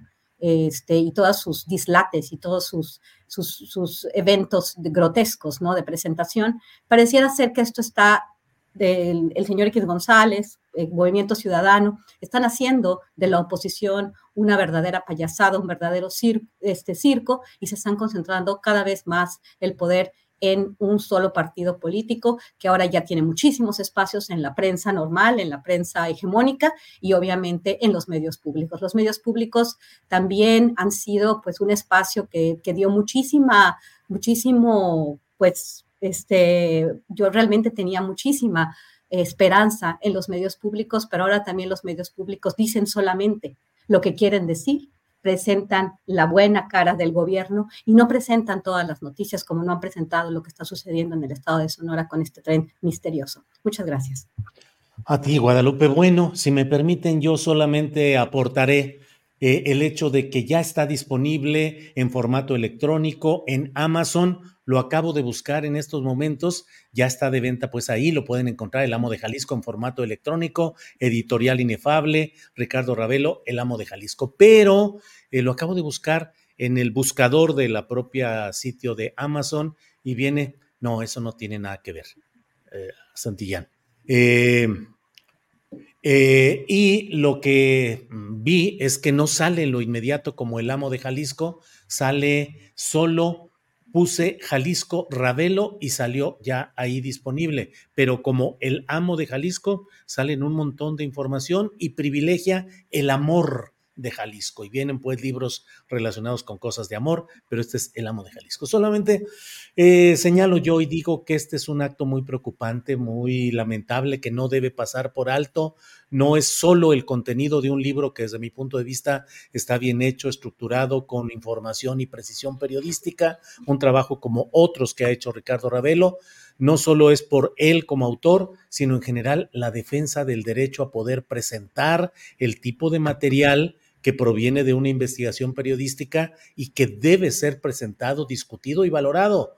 Eh, creo que todo ello es lo que está en juego y por ello es lo que, que, creo que en esta mesa pues expresamos la solidaridad con el ejercicio periodístico y con la defensa de esa libertad de expresión y en ese contexto habremos de presentar virtualmente el libro como habíamos quedado el sábado a las seis de la tarde en Guadalajara. Lo presentaremos ahora a través de este mismo canal astillero el mismo sábado a las seis de la tarde para cumplir con ese compromiso. Ricardo, Víctor, Guadalupe, si hay algún... Sí, Víctor. Sí, eh, ¿sabes qué? Me, faltó la respuesta un poco, ¿no? A la, al posible, al mecanismo de defensa o de protección a periodistas. Pues francamente es lamentable, ¿no? Lo que, lo que está ocurriendo. Es un mecanismo que ha ido de más a menos en su, en su eficacia. Es un mecanismo que deja lugar a muchas dudas y lamentablemente son, eh, tenemos que lamentar y tenemos que sentir mucho dolor por periodistas que, eh, como parte de ese mecanismo de, de, defensa, de protección a ellos, se han sido asesinados, ¿no? Entonces creo que lo mismo que dije en términos de construir mecanismos de difusión, de distribución y hasta de edición de libros, también, también tenemos que construir mecanismos de protección gremiales, auténticamente, ¿no? Y tenemos que encontrar la forma de sumar esfuerzos. Me parece que eh, ahora, más allá de las diferencias que, bueno, pues el público las conoce y, al contrario, Ricardo y yo, pues eh, sabemos que es parte de nuestra personalidad, de nuestra manera de ver la vida, pero eso no impide que seamos colegas y amigos desde hace muchos años. Bueno, más allá de ello, pues hay que sumarse, ¿no? para impedir que estos actos se repitan. Y creo que es buen tiempo también para exigir una revisión de los mecanismos de defensa y protección para los periodistas que, como dije desde el principio, son altamente ineficaces. Bien, Víctor, gracias por la precisión. Eh, bueno, si no hay ningún otro comentario sobre el tema, Guadalupe, eh, Ricardo, eh, pasemos a otro tema que es también muy polémico. El presidente de la República, el presidente López Obrador, ha solicitado al Senado que se autorice el ingreso a México de personal armado de Estados Unidos para ejercicios de adiestramiento, capacitación con ese, en esas fuerzas binacionales. Ricardo Ravelo, ¿qué opinas? ¿Cuál es tu punto de vista sobre este tema? bueno, finalmente hacen oficial lo que esto viene ocurriendo desde hace tiempo. Es decir, por ejemplo, la DEA opera desde hace muchísimo tiempo no solamente con trabajo de investigación, sino también lleva a cabo detenciones, interrogatorios. Eh, hay agentes que aparecen incluso en, en juzgados, escuchando las declaraciones de personajes de la delincuencia organizada en otro momento estaban muy pegados a la, extinta Procuraduría General de la República, prácticamente este, le dictaban este, a los procuradores este, lo, que había, lo que había que hacer en materia de, combate al crimen. Este, y, y, existe también la, pues, versiones de que ellos operan, hacen operativos para llevar a cabo detenciones este, hay un caso, por ejemplo, el de ocurrió en abril de este año con un narcotraficante llamado Álvaro Sánchez Sánchez de la organización criminal eh, de los Sánchez del Estado de México, que fue ejecutado con su familia en este, un, rancho de, Querétaro. Eh, se presume que ahí este, entraron este, fuerzas federales y este, pero también estaba la DEA. Eh, yo consulté con, con, un personaje de que, bueno, eh, tenía una, una, cuestión personal con este capo y, y, me comentó, dice, bueno, en la DEA también hace trabajo sucio. Entonces ahora, pues, seguramente existe la necesidad de que estas agencias norteamericanas ingresen a México a dar capacitación o a hacer investigaciones. Pero bueno, esto, esto ocurre eh, poco después de que, o se anuncia poco después de del encuentro entre el presidente Biden y el presidente López Obrador. Este, no descarto que esta haya sido una petición expresa del presidente norteamericano para que haya apertura en México después de lo que ocurrió con el caso Cienfuegos, que prácticamente eh, desató la confrontación entre el gobierno mexicano y la DEA. Eh, y fue limitada la DEA para operar en México. Les exigieron que tenían que solicitar permisos para portar arma a, la Sedena y obviamente muchas investigaciones que ellos estaban haciendo, según este, supe, pues estaban este, detenidas porque no tenían cooperación directa del gobierno de México. Entonces, pues eh, ahora lo, lo, hacen oficial, pero insisto, es algo que en México no es nuevo se hacía de manera clandestina, ahora será, pues, entiendo, de manera abierta y clara. Bien, gracias Ricardo. Eh, sobre este tema, Guadalupe Correa, ¿qué nos dices, por favor? Sí, muchas gracias, Julio. Pues el día de hoy fue cuando leí esta nota, me imagino que hay otras notas del mismo tipo, pero me llama mucho la atención y por eso, pues, hice mi comentario, ¿no? Eh, yo creí que los medios públicos eran, eran una forma de, pues, de eliminar la censura y me doy cuenta de que esto no lo están comentando ni están diciendo absolutamente nada. Muchos aquellos que criticaron durante la administración de Enrique Peña Nieto, las administraciones de Enrique Peña Nieto y Felipe Calderón Hinojosa, el entrenamiento, y, mucho antes de eso, ¿no? El entrenamiento que se ha dado a militares mexicanos, especialmente a las fuerzas especiales, con muchos malos resultados para que, el, que el, para, para que los militares en México tengan un mayor adiestramiento. Entonces, el día de hoy veo esta nota en, la plataforma de Infobae, es una plataforma argentina. Siempre estas, este, siempre estas notas se escriben de forma mucho más directa en la prensa extranjera. Eso también me llamó muchísimo la atención. Fue la primera nota que vi el día de hoy sobre este tema. Y dice, esta no es la primera vez que el titular del Ejecutivo Federal hace este tipo de solicitudes, ¿no? Que pide permiso al Senado para que los militares de Estados Unidos brinden el adiestramiento armado al ejército mexicano. Es muy interesante cómo, cómo hace esta petición, porque además este, esta, esta actividad de adiestramiento se denomina así, fortalecer las capacidades de las fuerzas especiales de la Secretaría de la Defensa Nacional. Escribí un libro eh, que fue publicado en el año 2017, pero empecé a hacer la investigación desde que llegué a Brownsville y conocí las, yo, yo vivía al lado de, de Matamoros, o sea, realmente yo escuchaba los balazos de, casi desde donde yo estaba.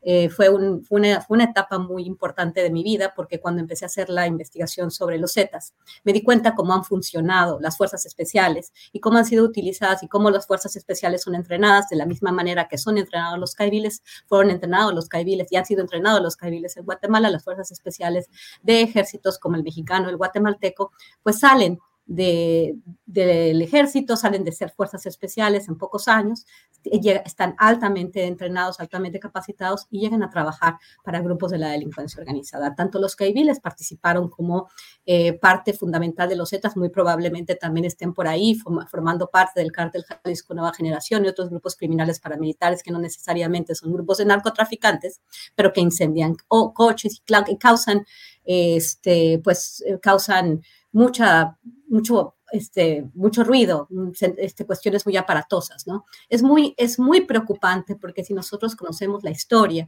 vemos que este entrenamiento, que cada vez más militares en las labores de seguridad, en lugar de causar más paz, tienen efectos negativos. Estos efectos negativos, esta guerra contra las drogas, las decenas de miles de desaparecidos, centenas de miles de muertos, tienen que ver con un periodo en el cual se involucra a la Policía Federal y al Ejército Mexicano y a, bueno, a las Fuerzas Armadas, en especial también a la Marina, en actividades no convencionales.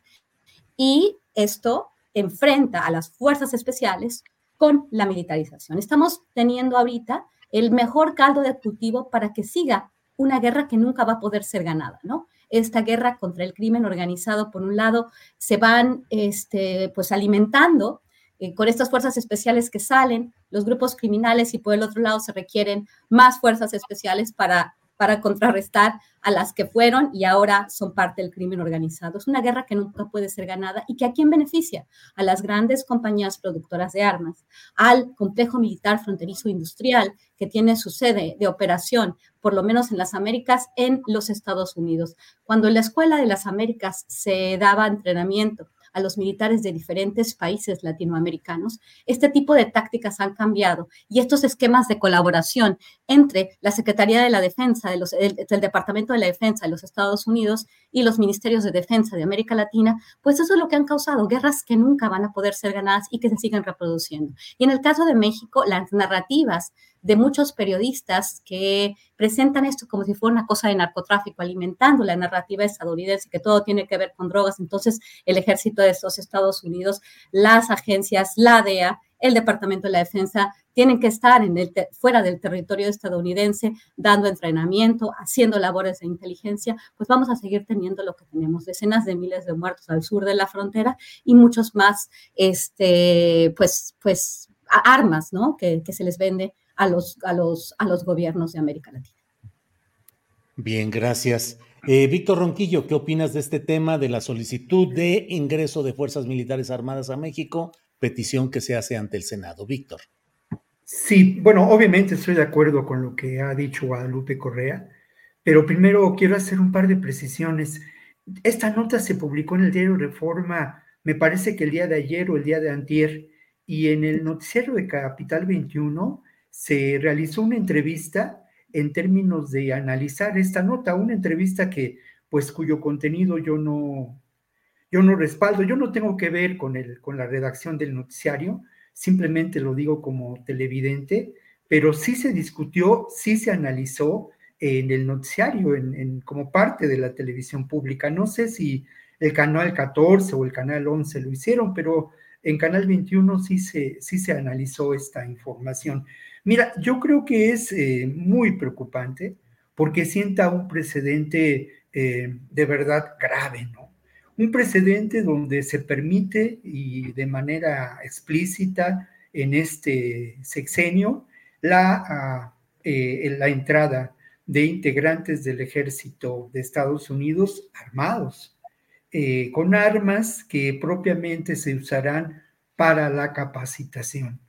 Pero este precedente creo que puede llegar a otros eventos en donde pues se intervengan, que tengamos presencia de las Fuerzas Armadas y, eh, y estas, eh, esta presencia a qué, puede, a qué puede llevar y cómo se puede desencadenar.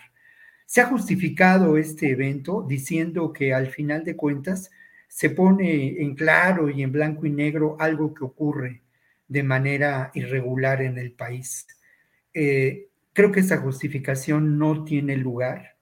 Creo que eh, es eh, una, un error político y un error también que nos deja ver algo que está ocurriendo y que es parte de una preocupación que yo he expresado a lo largo de meses en este espacio. ¿En qué momento el ejército mexicano cobrará tal fuerza para tomar una decisión política que vaya más allá de las acciones administrativas y de las acciones de seguridad eh, pública a, donde, pues, de manera injustificable participa, ¿no? ¿En qué momento? Y esto tiene que ver también con que otra justificación que se ha manejado es que, bueno, al final de cuentas, es, es mejor establecer una alianza de facto con el ejército norteamericano y sus capacidades para adiestrar a integrantes de las fuerzas especiales de la Sedena que con las agencias de, eh, eh, de, Estados Unidos como la DEA. Pues algo que es también absolutamente falso, porque como bien lo señalaba Guadalupe Correa, no hay duda de que esta alianza eh, se está estableciendo con uno de los sectores más duros del complejo militar industrial. Sector duro que se integra y que forma parte, sin duda, del ejército de Estados Unidos. Eh, por otro lado, bueno, pues insistir, ¿no? En qué ha ocurrido con los integrantes de las fuerzas especiales que han sido capacitados por el ejército de Estados Unidos.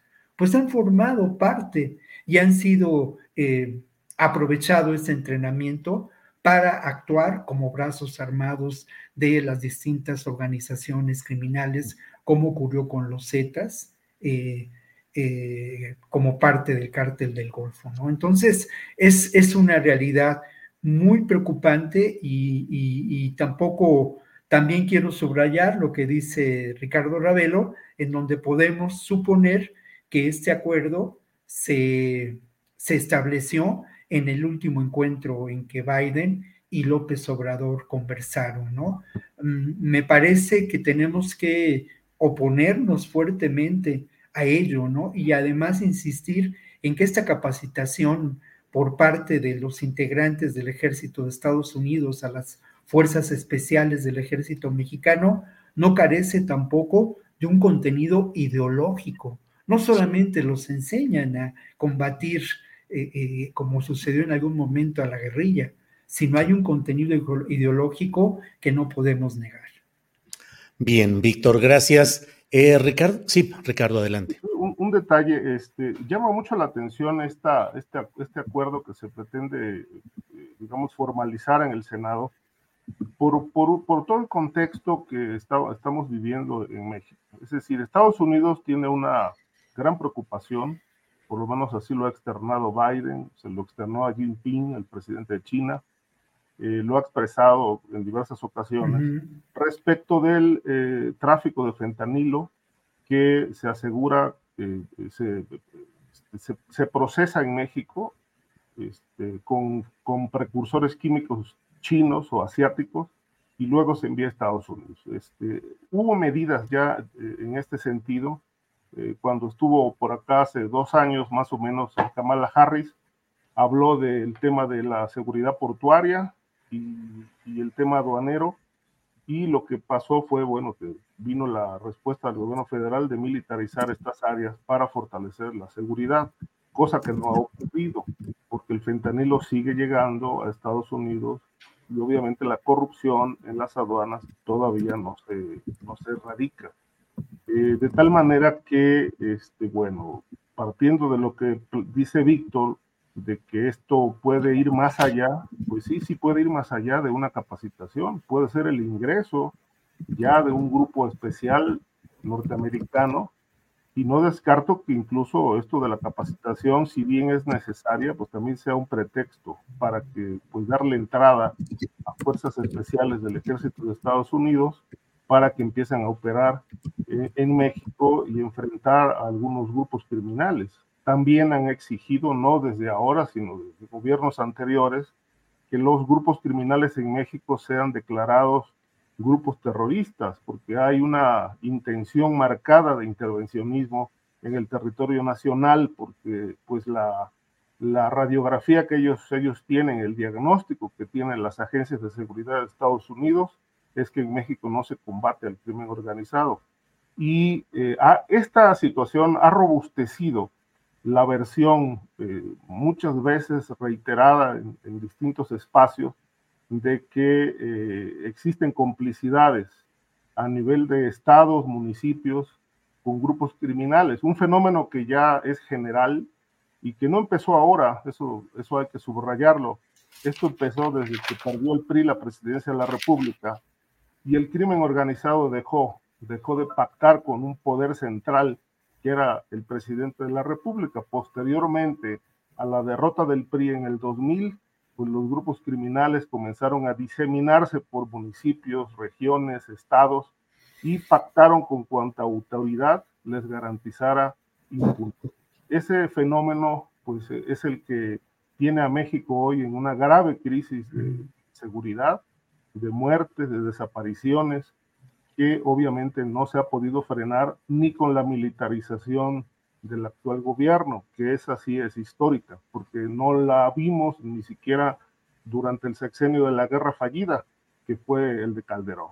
Este, de tal manera que creo que ahora, ahora este, Estados Unidos va a presionar, no lo descarto, eh, que eh, sus fuerzas federales militares ingresen al territorio, este, que a capacitar el ejército mexicano, pero bueno, eh, no descarto que también haya otros, otras pretensiones detrás de esta medida. Bien, Ricardo, gracias. Eh, Guadalupe Correa Cabrera, mm, se nos... Hay, hay, perdón, ¿quieres decir algo, Guadalupe? Sí, sí quiero decir algo que me parece fundamental en el tema de los militares.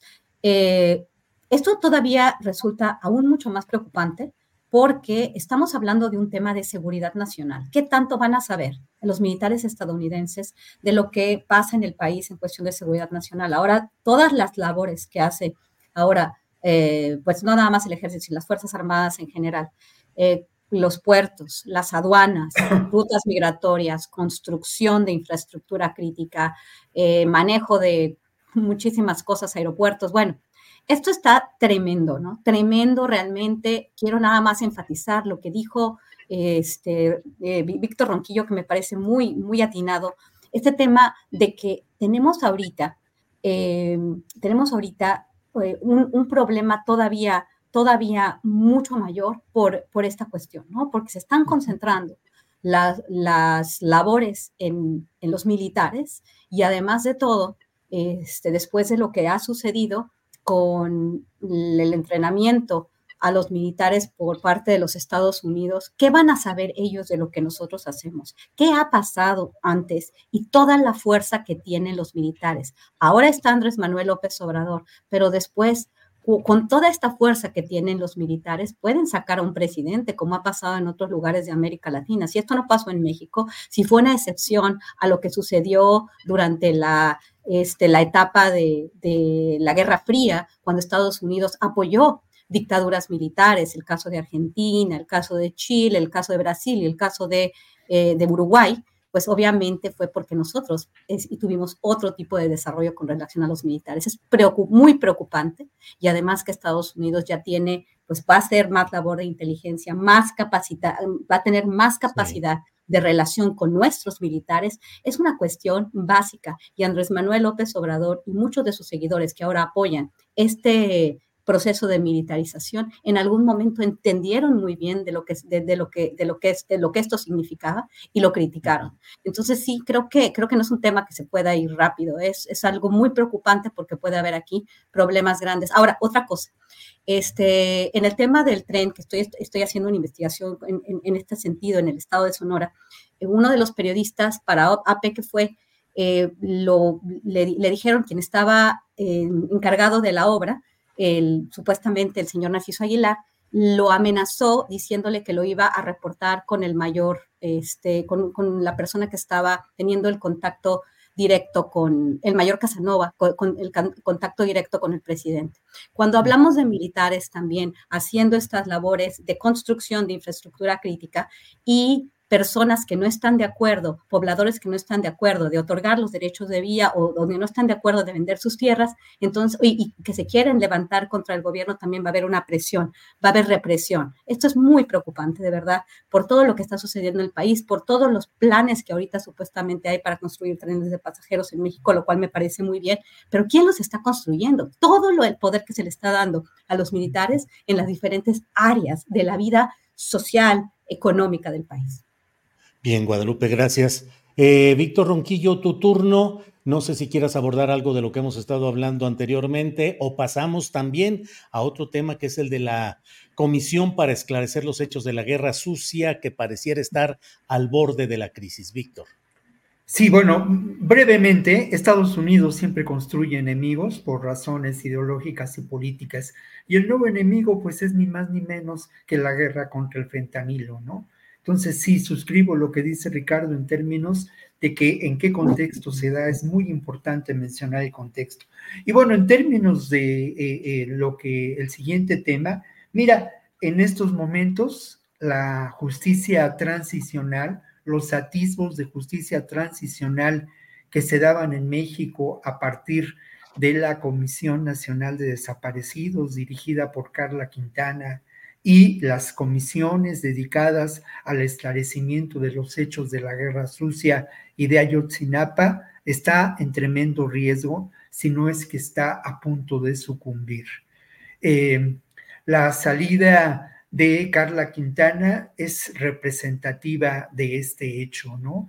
Eh, la salida del subsecretario de Derechos Humanos, Alejandro Encinas, lo mismo.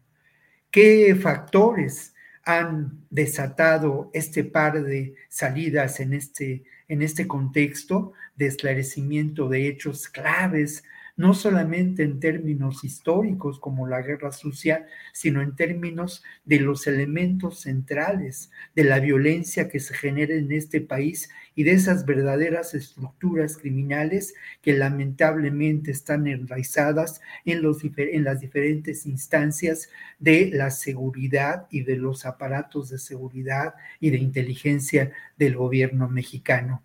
Pues ya lo hemos comentado en otras ocasiones, se ha señalado al ejército, a las Fuerzas Armadas del país como protagonistas de una represión sistematizada, una represión a nivel de Estado, no estoy diciendo nada nuevo, pero hay que señalarlo por parte del ejército. Y obviamente también el protagonismo que el ejército y el CISEN en su momento tuvo, lo mismo que en la Guerra Sucia, en el tema de Ayotzinapa. Lo que está, lo que está pasando en este, en este espacio de la Subsecretaría de Derechos Humanos, pues es la llegada de nuevos equipos, de nuevos personajes que lamentablemente no tienen la sensibilidad ni la visión política de Alejandro Encinas o de Carla Quintana, ¿no?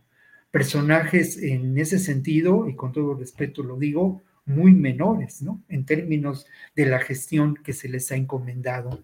Hay una, miran con desconfianza, según me dicen quienes participan en estas comisiones, miran con desconfianza a quienes han trabajado en favor de la verdad. Y todo ello, lamentablemente, se da de cara a lo que es un, compromiso histórico que eh, tiene que ser cumplido y que es eh, la presentación de un informe sobre los hechos de la guerra sucia hacia 2024. A mí me parece muy lamentable que más allá de la voluntad política expresada por Andrés Manuel López Obrador, lo que esté ocurriendo en estos hechos eh, sea esta, este terrible riesgo de que los intentos de una justicia que busca la verdad y el esclarecimiento de los hechos para que no vuelvan a ocurrir el nunca más de estas comisiones de la verdad, pues en estos momentos corra un riesgo terrible y haya sido cooptada por la burocracia y por la ineficacia que es muy presumible quienes ocupan estos puestos eh, eh, llevarán, llevarán adelante como un mecanismo para paralizar las posibles acciones que afecten intereses muy fuertes presentes todavía en el ejército y en el Centro Nacional de Inteligencia, antes CISEN. Bien, gracias.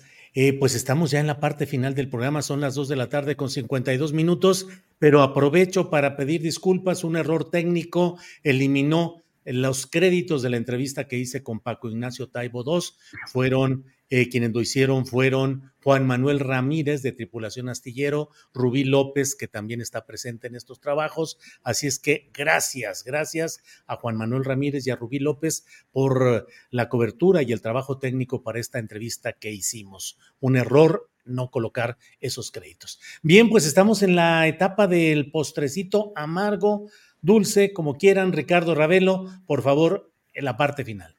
Sí, bueno, yo eh, quiero abordar este tema que planteó Víctor ahorita, el asunto de, en efecto, la comisión esta de la verdad, este, pues eh, se ha ido desmantelando.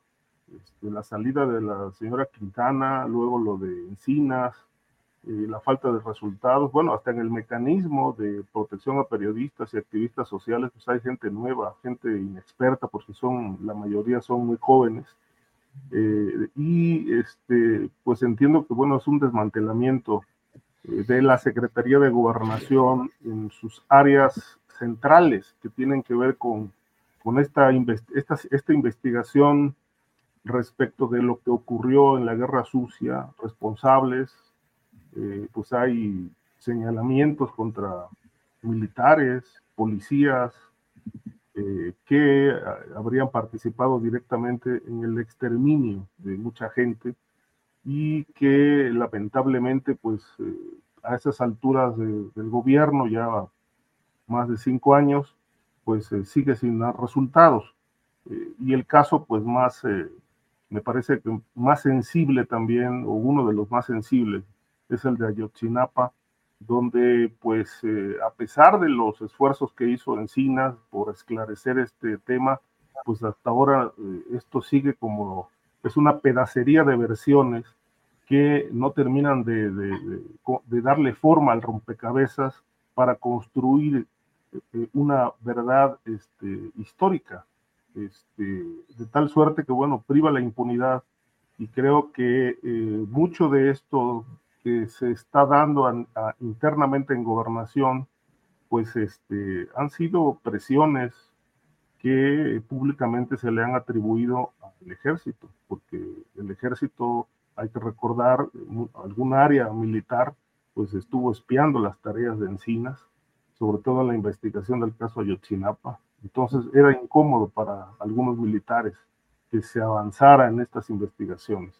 Yo creo que si no se recompone el camino, ya me parece bastante tarde, pues no habrá verdad histórica en el caso de Ayotzinapa, ni justicia eh, también en el caso de las desapariciones. Hay muchos reclamos en el país sobre este tema. Al presidente lo, lo abordan en distintos lados a donde va. El reclamo es justicia, vivos los queremos, este, vivos se los llevaron, vivos los queremos etcétera, etcétera. E, e, este grito, este grito eh, que sigue sin, sin ser este, atendido por parte de los deudos de muchos, muchos desaparecidos, este, pues me parece que va a ser una asignatura pendiente en este gobierno y una herencia, pues una herencia bastante, bastante perturbadora para quien llegue a la presidencia de la República en el 2020. Bien, gracias. Ricardo, eh, Guadalupe Correa Cabrera, por favor, postrecito.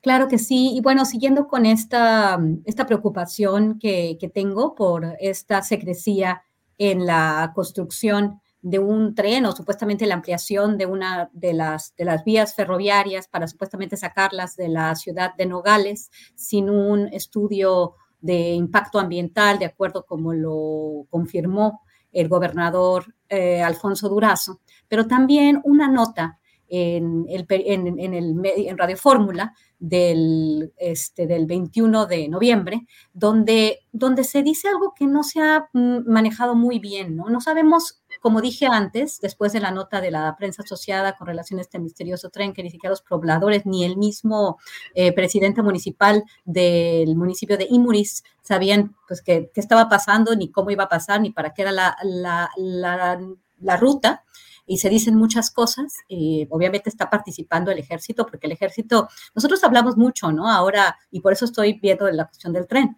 porque pues ahora todo lo está haciendo, todo lo que es gubernamental, en muchas de las áreas las está haciendo el, el ejército, supuestamente se va a construir un tren del norte que va a ser la extensión del tren Maya, el cual va a llegar a Guadalajara, Sinaloa, Sonora y Nogales, y la otra vía a Querétaro, San Luis Potosí, Monterrey y Nuevo Laredo. Supuestamente estas siete rutas de pasajeros van a ser adicionales a lo que es el tren Maya y el tren interoceánico del Istmo de Tehuantepec. Me parece importante, ¿no? Porque siempre que hay trenes, pues es muy bueno para el, para el desarrollo, pero esta secrecía es un poco complicada porque según la información en Radio Fórmula, Sonora va a ser una de las primeras rutas donde va, se va a implementar este proyecto de tren de pasajeros. Y el gobernador habla de que esto es para sacar el, el tren de Nogales y empiezan a dar una información que empieza a preocupar porque no se da completamente, porque se da por presión, después de que hubo una nota en una agencia internacional muy prestigio, bueno, con mucho prestigio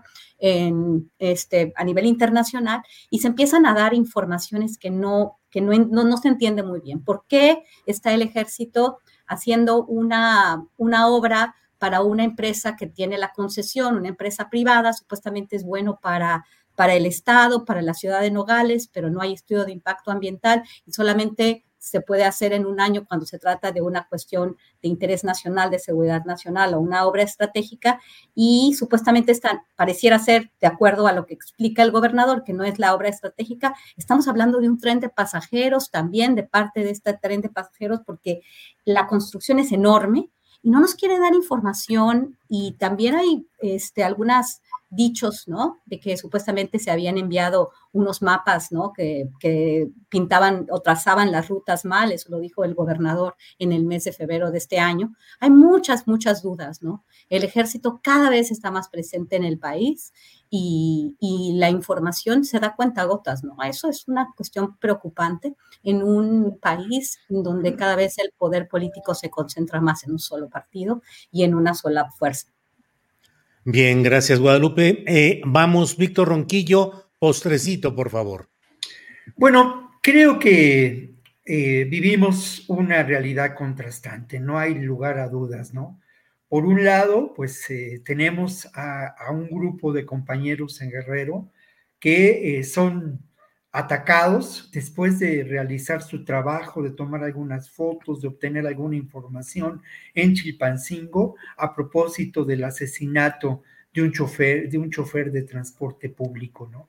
Esto es eh, lamentable y nos deja ver la realidad de lo que está pasando en Guerrero, donde ciertamente hay indicios muy claros de ingobernabilidad. El, el huracán Otis dejó de lado eh, conflictos, realidades políticas que se viven en las diferentes regiones de Guerrero como, como en la montaña. Pero esta realidad es contrastante, porque al final de cuentas, creo que ya hace rato, y lo decía en la feria del libro del Zócalo, creo que ya hace rato que tenemos que celebrar que los llamados medios hegemónicos ya no lo son tanto. Que más allá de lamentablemente, y sí coincido con Guadalupe Correa, del pliegue hacia la información oficial de sectores de los medios públicos, de algunas personas de los medios públicos, creo que, que más allá de todo ello, se han abierto espacios como este, donde podemos discutir estos temas, de, donde podemos elevar la voz a propósito de lo que ocurre con el libro del amo de Jalisco y una posible persecución que tenemos que impedirse de a Ricardo Ravelo, ¿no? Creo que son muy buenas noticias el que este espacio y otros como los de los periodistas, incluso los de los youtuberos que dejan mucho que desear en términos del manejo de la información y su discurso audiovisual, a pesar de todo ello, sí se ha construido una versión más amplia en términos de información y de análisis de lo que estos medios hegemónicos en algún momento establecieron para el país. Y eso, eso, eso, eso lo celebro, una realidad constante, contrastante en la que tenemos que seguir construyendo, insisto mucho, mm, recursos de información, vías alternas de distribución de libros eh, y también de publicación de diferentes materiales. Creo que es el momento donde desde nuestra trinchera, que son los medios, tenemos que construir una democracia distinta a la meramente liberal, una democracia en, en donde verdaderamente nosotros seamos los protagonistas. Bien, pues muchas gracias a los tres por esta oportunidad de seguir adelante con nuestra mesa de análisis sobre temas tan delicados y con la seriedad, el profesionalismo, la nobleza de espíritu con la cual ustedes tres hacen la revisión de temas que a veces no gustan, no, no, no impactan, no son lo electoral, no son eh, el aspecto que a veces deseara un público, pero que corresponden a la realidad que estamos viendo y viviendo en muchas partes del país. Ricardo Ravelo, muchas gracias y estaremos puestos para la presentación virtual de tu libro el próximo sábado a las seis de la tarde por este mismo canal astillero. Gracias. Sí, Julio, pues muchas gracias. Yo agradezco, te expreso a través de este espacio mi agradecimiento, no solamente porque vas a presentar el libro el sábado a las seis, sino por todo el apoyo eh, que me has otorgado en este momento difícil del tránsito del amo de Jalisco eh, en, esa entidad, eh, pues que cuya revisión ya realizamos al inicio de esta transmisión. Gracias a ti, Ricardo. Hasta luego. Víctor Ronquillo, gracias y buenas tardes. Muchas gracias, buenas tardes y nos encontramos la próxima semana. Sí, señor. Guadalupe, gracias, buenas tardes. Muchas gracias, muy buenas tardes, Julio, Ricardo, Víctor, que les vaya muy bien hasta el próximo jueves. Hasta luego, gracias. Jueves 30 de noviembre, son las 3 de la tarde con 3 minutos. Eh, le comento ya para ir cerrando el programa qué elementos de la Fiscalía Especializada en materia de delincuencia organizada de la Fiscalía General de la República detuvieron al fiscal de la zona oriente de Morelos, con sede en Cuautla, Alejandro Chávez Carmona. Eh, hoy, según ha sido informado, la detención del fiscal de la zona oriente de eh, Morelos, con sede en Cuautla, Alejandro Chávez Carmona. No ha habido, al menos al momento en el que están redactando esta nota en la jornada, no ha habido eh, pronunciamiento alguno de parte del fiscal general, que es Uriel Carmona Gándara, personaje polémico en lo que ha estado sucediendo por ahí. Bueno, ese es un tema. Otro, le voy diciendo que Luis Donaldo Colosio Riojas, el presidente municipal de Monterrey y figura dentro del Movimiento Ciudadano, ha dicho que si continúan los problemas en Nuevo León respecto a la sucesión, a la designación del nuevo gobernador interino por seis meses, dice que él pediría al Senado que elija al gobernador interino. Órale, eso abriría un esquema en el cual no necesariamente las cosas seguirían eh, plenamente para Samuel García o al contrario, la fuerza numérica en el Senado de Morena y aliados ayudaría a Samuel García y a MC. Bueno, pues ya iremos viendo si se avanza en, esa, en ese escenario tan peculiar que abre el mencionado Luis Donaldo Colosio Riojas, que ha ido caminando con mucha cuidado en varias eh, posturas. Me pareció a mí muy interesante el que haya dicho Luis Donaldo Colosio Riojas que no era el momento ni el de él ni el de Samuel García para lanzarse a todo este tema. Alex Gutiérrez, Marcia Caballero dice qué le pasa a nuestro amado presidente que en la recta final se está sometiendo al gobierno gringo, en qué situación nos quiere dejar AMLO.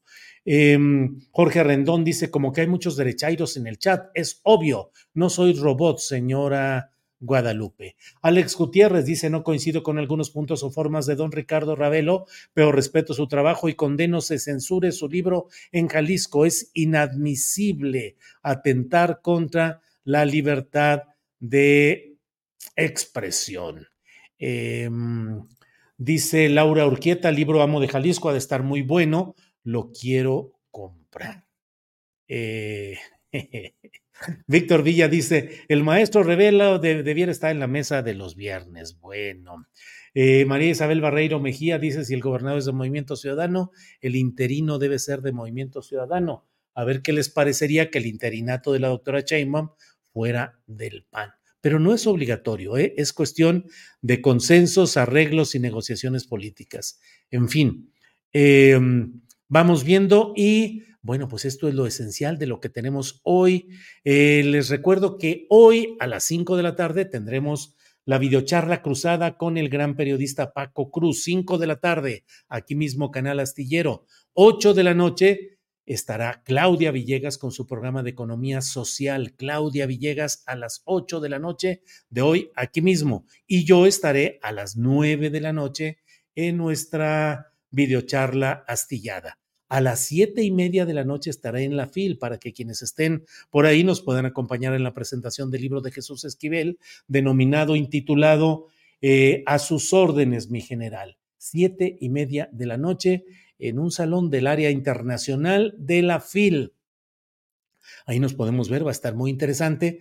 Mm, vamos a grabarlo y vamos a pasar eh, lo sustancial mañana en, nuestra, en nuestro programa de 1 a 3 porque pues empalma con el propio programa de Claudia Villegas, que está programado como siempre a las 8 de la noche. Tendríamos que empezar y cortar a medio camino, entonces hemos preferido grabarlo y poder tenerlo disponible para mañana presentarles parte de lo que ahí suceda.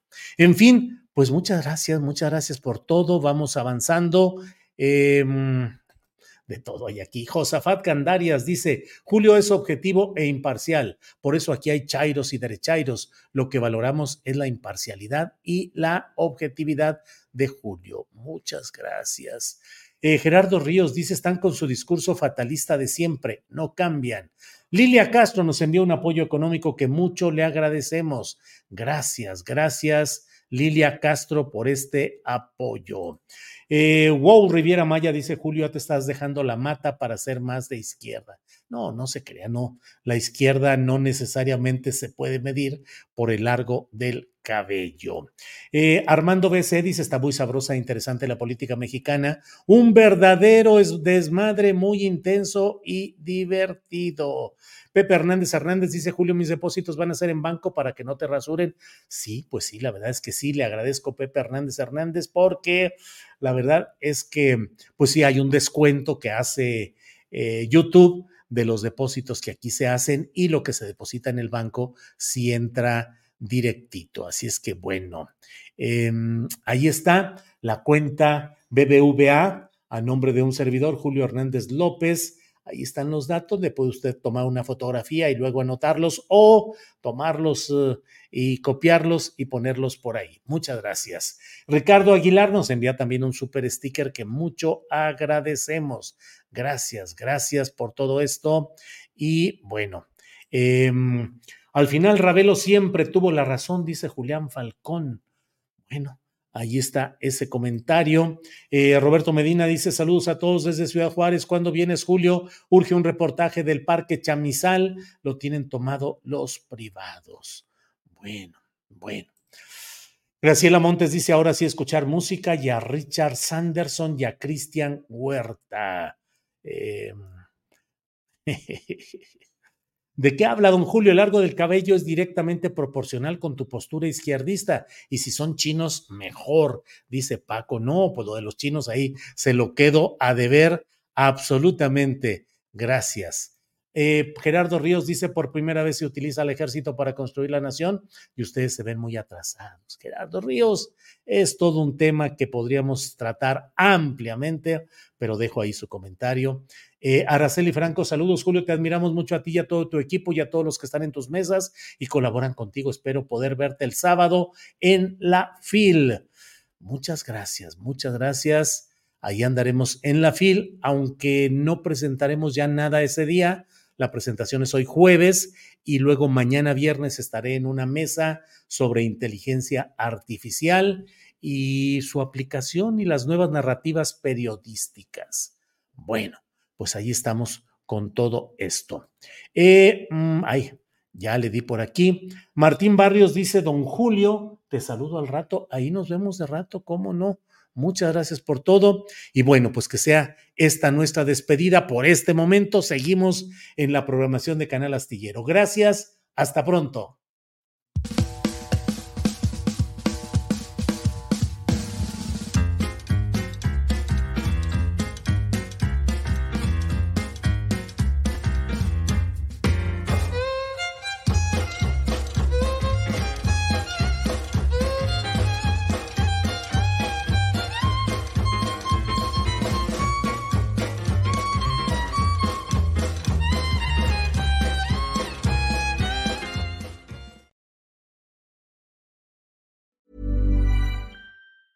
Planning for your next trip? Elevate your travel style with Quince. Quince has all the jet setting essentials you'll want for your next getaway, like European linen, premium luggage options, buttery soft Italian leather bags, and so much more. And it's all priced at 50 to 80% less than similar brands. Plus, Quince only works with factories that use safe and ethical manufacturing practices. Pack your bags with high-quality essentials you'll be wearing for vacations to come with Quince. Go to quince.com slash trip for free shipping and 365-day returns. Hi, I'm Daniel, founder of Pretty Litter. Cats and cat owners deserve better than any old-fashioned litter. That's why I teamed up with scientists and veterinarians to create Pretty Litter. Its innovative crystal formula has superior odor control and weighs up to 80% less than clay litter. Pretty Litter even monitors health by changing colors to help detect early signs of potential illness. It's the world's smartest kitty litter. Go to prettylitter.com and use code ACAST for 20% off your first order and a free cat toy. Terms and conditions apply. See site for details. Para que te enteres del próximo noticiero, suscríbete y dale follow en Apple, Spotify, Amazon Music, Google o donde sea que escuches podcast. Te invitamos a visitar nuestra página julioastillero.com.